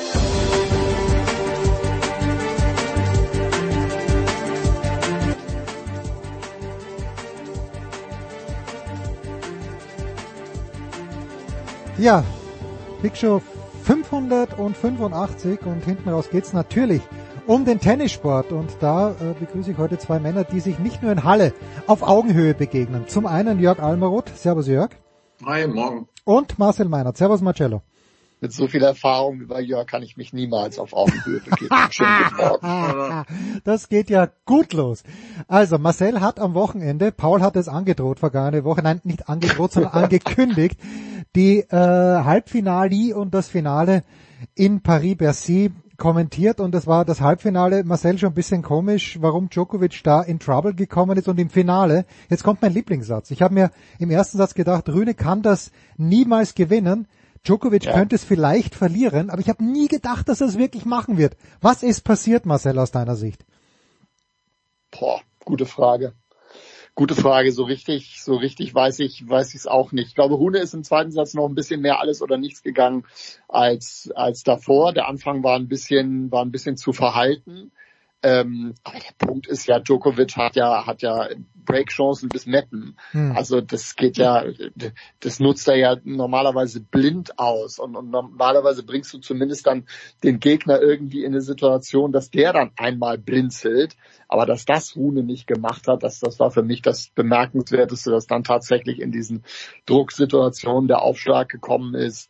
Ähm, das Ganze mit, mit 19, clever die Halle mitgenommen für sich gewonnen. Das hatte in dem ersten Satz so ein bisschen gefehlt und es dann tatsächlich geschafft, dem, dem, dem Match einen kompletten Dreh zu geben. Ich habe tatsächlich bis zum verwandelten Matchball nicht gedacht, dass der das nach Hause spielen kann. Es muss doch irgendwann der Moment kommen, wo dann, wo dann Djokovic nochmal sagt, okay, bis hierhin und nicht weiter und jetzt machen wir ernst und jetzt spiele ich das, das nach Hause. Also das war wirklich in, in, in mehrerlei äh, Hinsicht bemerkenswert, aber er, er macht dann halt die Fehler nicht im einfachen Moment. Und die macht dann auf einmal, auf einmal Djokovic und dann kommt so ein Ding zustande. Ist doch, ist doch schön, wenn nicht alles so erwartbar ist.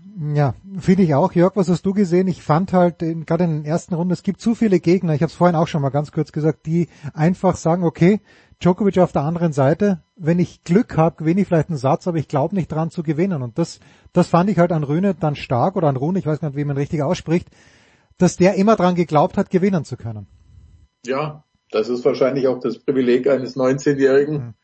Erstens äh, und, und, und zweitens muss man eben wahrscheinlich so gestrickt sein wie er. Ne? So dann doch irgendwie furchtlos, nicht, nicht alles egal, aber eben doch mit, mit einem gewissen Maß an Risikobereitschaft eben ausgestattet zu sein und ja, Überzeugung. Und na gut, die Überzeugung kommt natürlich aus dem, was er im Herbst äh, gespielt hat. Das, das ist ja klar. Ich meine, wenn man sich wenn man sich sein Jahr anguckt und, und geht mal geht mal in den in den Frühling rein. Ich meine in Halle ja, habe ich ihn habe ich ihn ja auch gesehen. Ähm, naja, erste Runde raus, dann Eastbourne Runde, erste Runde raus, Wimbledon erste Runde raus, Bastard erste Runde raus, Hamburg erste Runde raus, Umag Auftakt Niederlage. Äh, da ist natürlich die Frage, ob du in diesem äh, die, bei so einem Run jemand wie Djokovic schlagen kannst oder eben wenn du im Herbst äh, mit äh, ja reihenweise Finalteil Teilnahmen, auch Siegen, äh, logischerweise, wie beispielsweise eben gegen, gegen Tsitsipas dann oder, oder, ja, in, in, in Stockholm. Ja, äh, da gehst du natürlich mit einer anderen, mit einer anderen Mentalität auf den Platz. Das ist klar. Aber äh, nichtsdestotrotz, äh, unterm Strich muss man, muss man festhalten, dass äh, ein 19-Jähriger so, so aufspielt, das, das, das erleben wir ja nicht mehr oft in den letzten Jahren im Tennis. Ne? Also wir haben jetzt äh, zwei Teenager in, in den Top Ten mit, mit ihm. Äh, das äh, wird ja von der ATP zu Recht, ich habe jetzt nicht genau im Kopf, wann das, das letzte Mal äh, stattgefunden hat, aber es ist eben zu einer großen Seltenheit geworden heute im, im Tennissport, wo alles, diese ganzen Zeithorizonte sich total verschoben haben. Ich glaube, das letzte Mal. Nadal und Murray waren die letzten ja, genau, beiden Teenager. Genau. Helfe ich, helfe ich gerne aus. Ja, richtig, stimmt, genau. Ja, ich glaub, 2007 oder so, ne? Irgendwie. Ja, exakt, 2000, 2007. Ein, eine, eine ganz kleine Ergänzung vielleicht noch zu, zu Rune. Patrick Moratoglu hat einen, einen spannenden Satz gesagt. Ähm, ich kriege es nicht mehr hundertprozentig zusammen. Äh, es ging so in die Richtung, er lernt extrem schnell und da geht es jetzt nicht drum, irgendwie die, die, die Vorhand umzustellen von einer auf die andere Woche, sondern du unterhältst dich mit ihm und, und gibst ihm einen Hinweis und er, er weiß sofort, was gemeint ist und, und, und setzt es sofort um. So etwas hat er in dieser Art und Weise noch, noch nicht gesehen, fand ich, ähm, hat er gesagt. Und äh, das, das hat man tatsächlich auch gemerkt, wie intensiv diese Beziehung ist. Ich glaube, es gab keinen Ballwechsel, wo er dann irgendwie nicht irgendwie rübergeguckt hat, äh, was meint jetzt der große Chef dazu und was gibt's da für eine Reaktion. Und den habe ich auch selten so agil in der, in der Box gesehen, dass er ihm dann immer die, die Zeichen gegeben hat und nicht nur eine Faust, sondern dann auch mal wieder ein Runterkommen. Das war, das war sehr auffällig. Das ist sicherlich auch ein, ein ganz äh, wichtiges Mosaikstückchen, wobei die beiden ja auch nicht erst seit gestern zusammenarbeiten, sondern schon seit 2016. Aber ist natürlich was anderes, wenn du dich in Anführungszeichen nur nach dem Match zusammensetzt und drüber, drüber sprichst, wenn du wieder in der Akademie bist oder wenn der dann tatsächlich da in der Box ist und seine Präsenz ausstrahlt. Das ist lustig, weil ich wollte gerade auf Patrick Muratoglu kommen, der, ähm, ich meine, unser lieber Freund Gerhard Kleffmann oder war es Jürgen Schmieder? Einer von beiden ist kein großer Fan von Muratoglu. Vielleicht sind sogar beide keine großen Fans von Muratoglu, weil sie sagen, na, bei Serena Williams gab es schon die eine oder andere Situation, wo sie einfach schlecht vorbereitet ins Match gegangen ist. Ist Jörg, vielleicht Patrick Muratoglu hat jetzt endlich den Topf, den Topf gefunden, wo er der richtige, der wirklich richtige Deckel dafür ist. Tja, vielleicht sollte ich mit den beiden Kollegen das Trio im Verlag ja, bitte. bin der, der, der Skeptiker. Äh, ich bin auch kein großer Freund von, von Moratoglu. Ich weiß, ich, ich weiß bis heute nicht, ob äh, irgendwelche Meriten, die dieser seine Schützlinge erzielt haben, ihm zugeschrieben werden können sollen. Was, was, was weiß ich. Äh, ich bin da, ich bin da schon ein bisschen skeptisch, ehrlich gesagt. Aber äh, Ja gut, klar. Er ist, er ist, er ist vor allen Dingen, er ist natürlich auch aus seiner Situation heraus, er ist ein glänzender Selbstverkäufer. Ne? Er, er, muss, er muss natürlich auch, er muss sich auch selbst verkaufen, weil er, er, er dreht, an, er dreht ständig an, an, an einem großen Ding. Er muss, wenn man sich überlegt, wo er überall investiert ist und so weiter und und und das äh, seine ganze Maschinerie am Laufen halten muss, braucht er natürlich auch. Er braucht Prominenz, ne? er braucht, er braucht, aber gut, klar, er hat mit, äh, mit, mit Rune, Rühne, wie auch immer, äh, hat er jemanden, der ja, geeignet ist, äh, tatsächlich in den nächsten Jahren eine entscheidende Rolle zu spielen. Ob er selbst da noch eine entscheidende Rolle spielen wird, äh, ist die andere Frage. Wir wissen selbst, wie oft äh, Moratoglu die Seiten gewechselt hat, äh, hin und her und äh, ja, äh, na, also wie gesagt, ich, ich, äh, er hat, er hat schon viel, er hat auch schon über andere Schützlinge vieles, vieles behauptet und und äh, in Superlativen geschwelgt. Also wie gesagt, da bin ich ehrlich gesagt ein bisschen vorsichtig. Gut, wir kommen gleich zu den ATP Finals, die live und exklusiv ab Sonntag bei Sky laufen. Aber Marcel, natürlich aus deutscher Sicht die große Nachricht in dieser Woche, dass sich das Erfolgsduo Kevin Krawitz und Andreas Mies getrennt hat. Ähm, bei der Pressekonferenz habe ich so den Eindruck gewonnen, dass die Sache in erster Linie von Kevin ausgegangen ist. Vielleicht, weiß ich nicht, also ist eben mein Eindruck, der so war. Äh, war dieser Schritt, war er überfällig, war er überraschend? Wie hast du das gesehen, Marcel, oder wie siehst du das? Er war nicht überraschend. Er ist nachvollziehbar. Ob er überfällig ist, das finde ich im Nachhinein immer ein bisschen schwer zu diskutieren. Das ist so das Gleiche mit den, mit den Zeitpunkten, zu denen Sportler dann, dann zurücktreten äh, sollen, dass es den beiden äh, mal nicht einfach fallen würde, sich zu trennen oder ihre gemeinsame Zeit zu beenden, wie auch immer man das nennen möchte. Das war ja von vornherein klar, dass sie das nicht leichtfertig machen würden, dann auch. Und sie haben sich ähm, gegenseitig genug Zeit gegeben, um wieder in die Erfolgsspur zu kommen, in der sie vor der Verletzung von Andy waren. Sie haben sehr hohe Ansprüche an sich gestellt, um nicht zu sagen die höchsten. Also wenn über Ziele gesprochen wurde, dann war es die Nummer eins und nichts anderes und die Erwartungen konnten sie nicht erfüllen. Und die beiden werden nun auch nicht jünger und deswegen ist es, ist es für mich ein, ein folgerichtiger Schritt, der natürlich äh, emotional war mit allem, was, was dazugehört. Ähm, die, die Kombination Krawitz-Pütz äh, liegt absolut auf der Hand, ähm, dass äh, Andi mit all dem, was er geleistet hat, äh, einen guten Partner wird finden können für die Zukunft auch. Es ist mit, mit John Pierce äh, Australier geworden. Bin gespannt, wie das wie das funktioniert. Ähm, ich finde insgesamt ein, ein richtiger, ein nachvollziehbarer Zeitpunkt, nicht zu spät. Beide haben noch genug Zeit, nochmal voll anzugreifen, haben eine Menge erreicht, werden die Zeit immer in, gutem, äh, in, in guter Erinnerung behalten und sind, glaube ich, äh, ja völlig im, im Guten dann jetzt auseinandergegangen. Und jetzt gibt's ja das Doppel, das im Davis Cup erfolgreich war, für Deutschland zu hoffen, Jörg, dass es auch kommende Woche, übernächste Woche dann so sein wird in Malaga. Äh, ich habe nur gesehen, Schapowalow übrigens im Moment im Urlaub mit seiner Freundin. Also der kommt entweder tiefenentspannt oder völlig wurstig. Vielleicht sogar beides zum Davis Cup. Aber Pütz und Krawitz auf der Tour. Jörg, die beiden haben beim Davis Cup in Hamburg ja schon gesagt, na irgendwann werden sie auch verlieren. Sie haben ja beim ATP Cup schon gemeinsam mal verloren. Ich glaube gegen Isner und gegen Fritz bin mir nicht ganz sicher, und zwar relativ glatt. Aber ist das, wie, wie bewertest du den Schritt jetzt hin zu Gravitz-Pütz?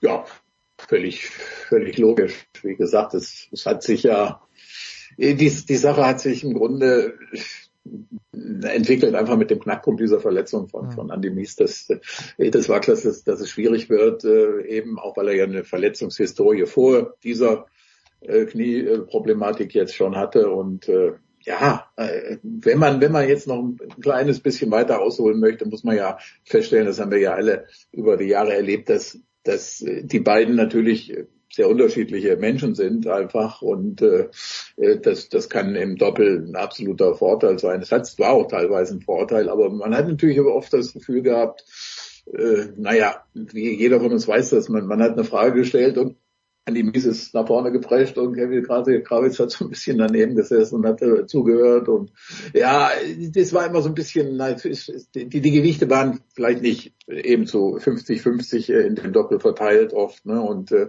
dann kam die in Anführungszeichen Gelegenheit äh, natürlich ähm, eben dieser, nicht Zufall, aber dass, dass Andy Mies sich verletzte und Kevin Krawitz eben einfach, ja, die, da die Gelegenheit und die passende Gelegenheit hatte eben, mit jemand anders zu spielen auf der Tour, aber eben auch mit äh, Tim Pütz äh, im, im Davis Cup und das passt wahrscheinlich ein bisschen auch oder passt einfach gut zusammen. Also wo, wo, wo er einfach für sich gedacht hat, naja, meine Güte, auch ganz nüchtern, wirklich ganz, ganz nüchtern professionell betrachtet gesagt hat, geht das noch? Hat das noch sportlich, geht das noch weiter? Also es ist, ist ein bisschen natürlich brutal, aber er, er, hat sich sicherlich gefragt, kann ich, kann ich mit Andy jetzt hier, komme ich da noch weiter? Ne? Also können wir, haben wir eine, eine realistische Chance, tatsächlich nochmal ein Slam oder so zu gewinnen?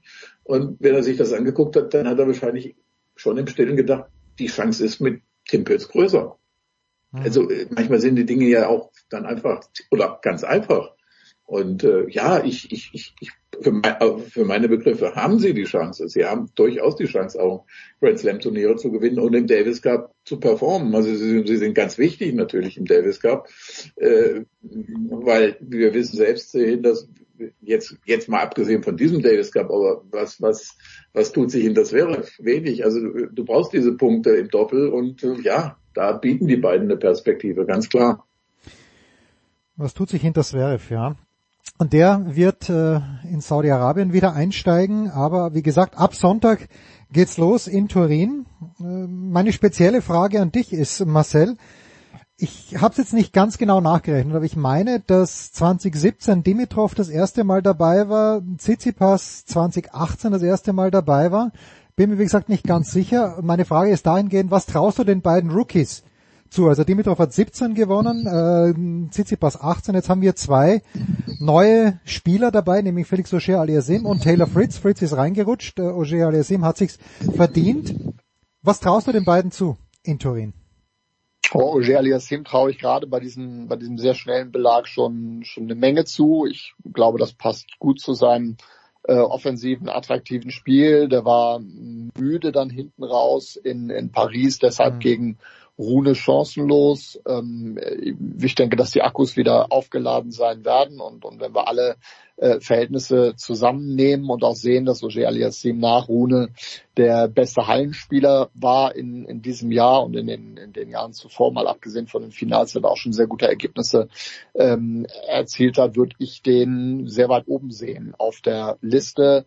Bei Taylor Fritz bin ich mir nicht ganz so sicher, ob das funktioniert, aber der hat in diesem Jahr auch gezeigt, dass er, dass er immer für eine Überraschung gut ist. Da finde ich, passt es von dem ganzen Drumherum ähm, nicht ganz so. Ähm, gegen Gilles Simon verloren in Paris. Das war ja. ganz sicher kein ja, gutes Match, was er da gespielt hat. Und ähm, ja, da, da habe ich eher, da habe ich eher weniger Hoffnung bei Auger Aliassim, glaube ich, kann schon eine ganze Menge gehen.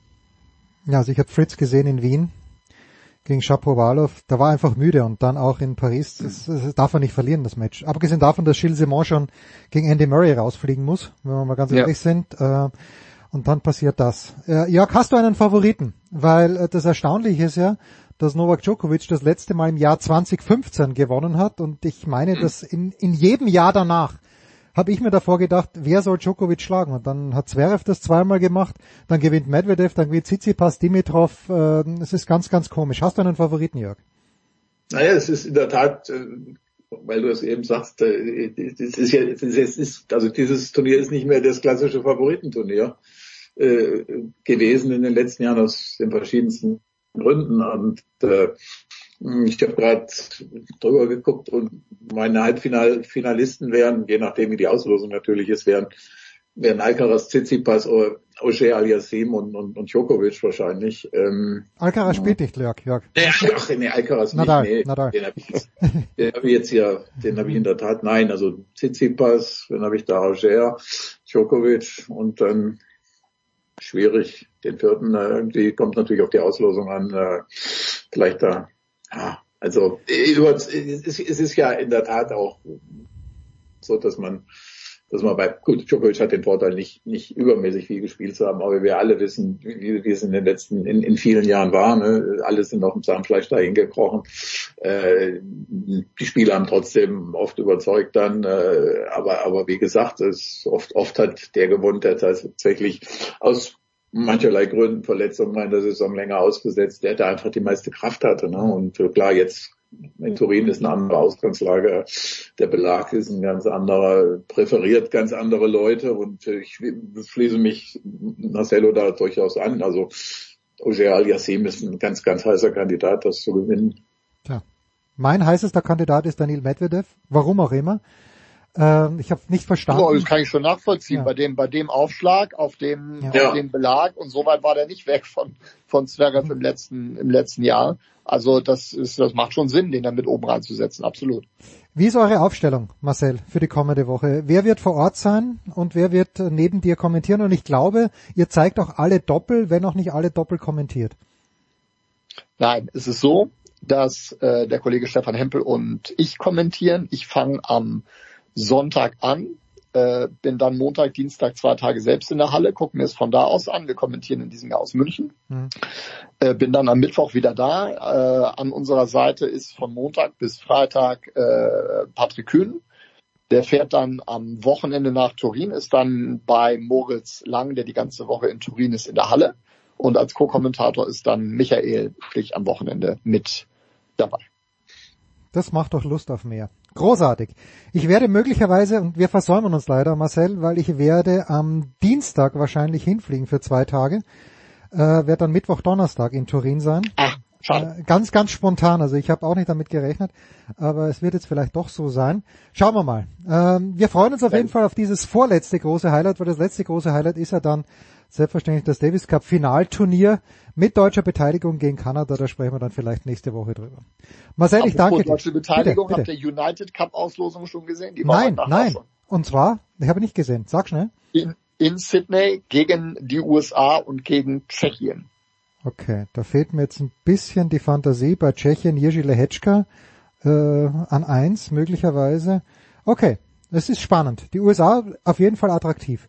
Ja. Und Zverev wird er spielen, hat er gesagt. Oder hat sein Bruder gesagt. Das auf jeden Fall. Danke Marcel, danke, danke. Jörg. Danke an alle, die dabei waren. Big Show 585 nächste Woche wieder. Das war die Big Show auf sportradio360.de. Folgen Sie uns auf Twitter, klicken Sie den Gefällt mir Button auf unserer Facebook-Seite und abonnieren Sie uns via RSS-Feed oder auf iTunes. Die nächste Ausgabe der Big Show gibt es am kommenden Donnerstag. Bis dahin sollten Sie die Zeit nutzen und die weiteren Angebote auf sportradio360.de wahrnehmen. Play Ball! Da ist gar nichts toll!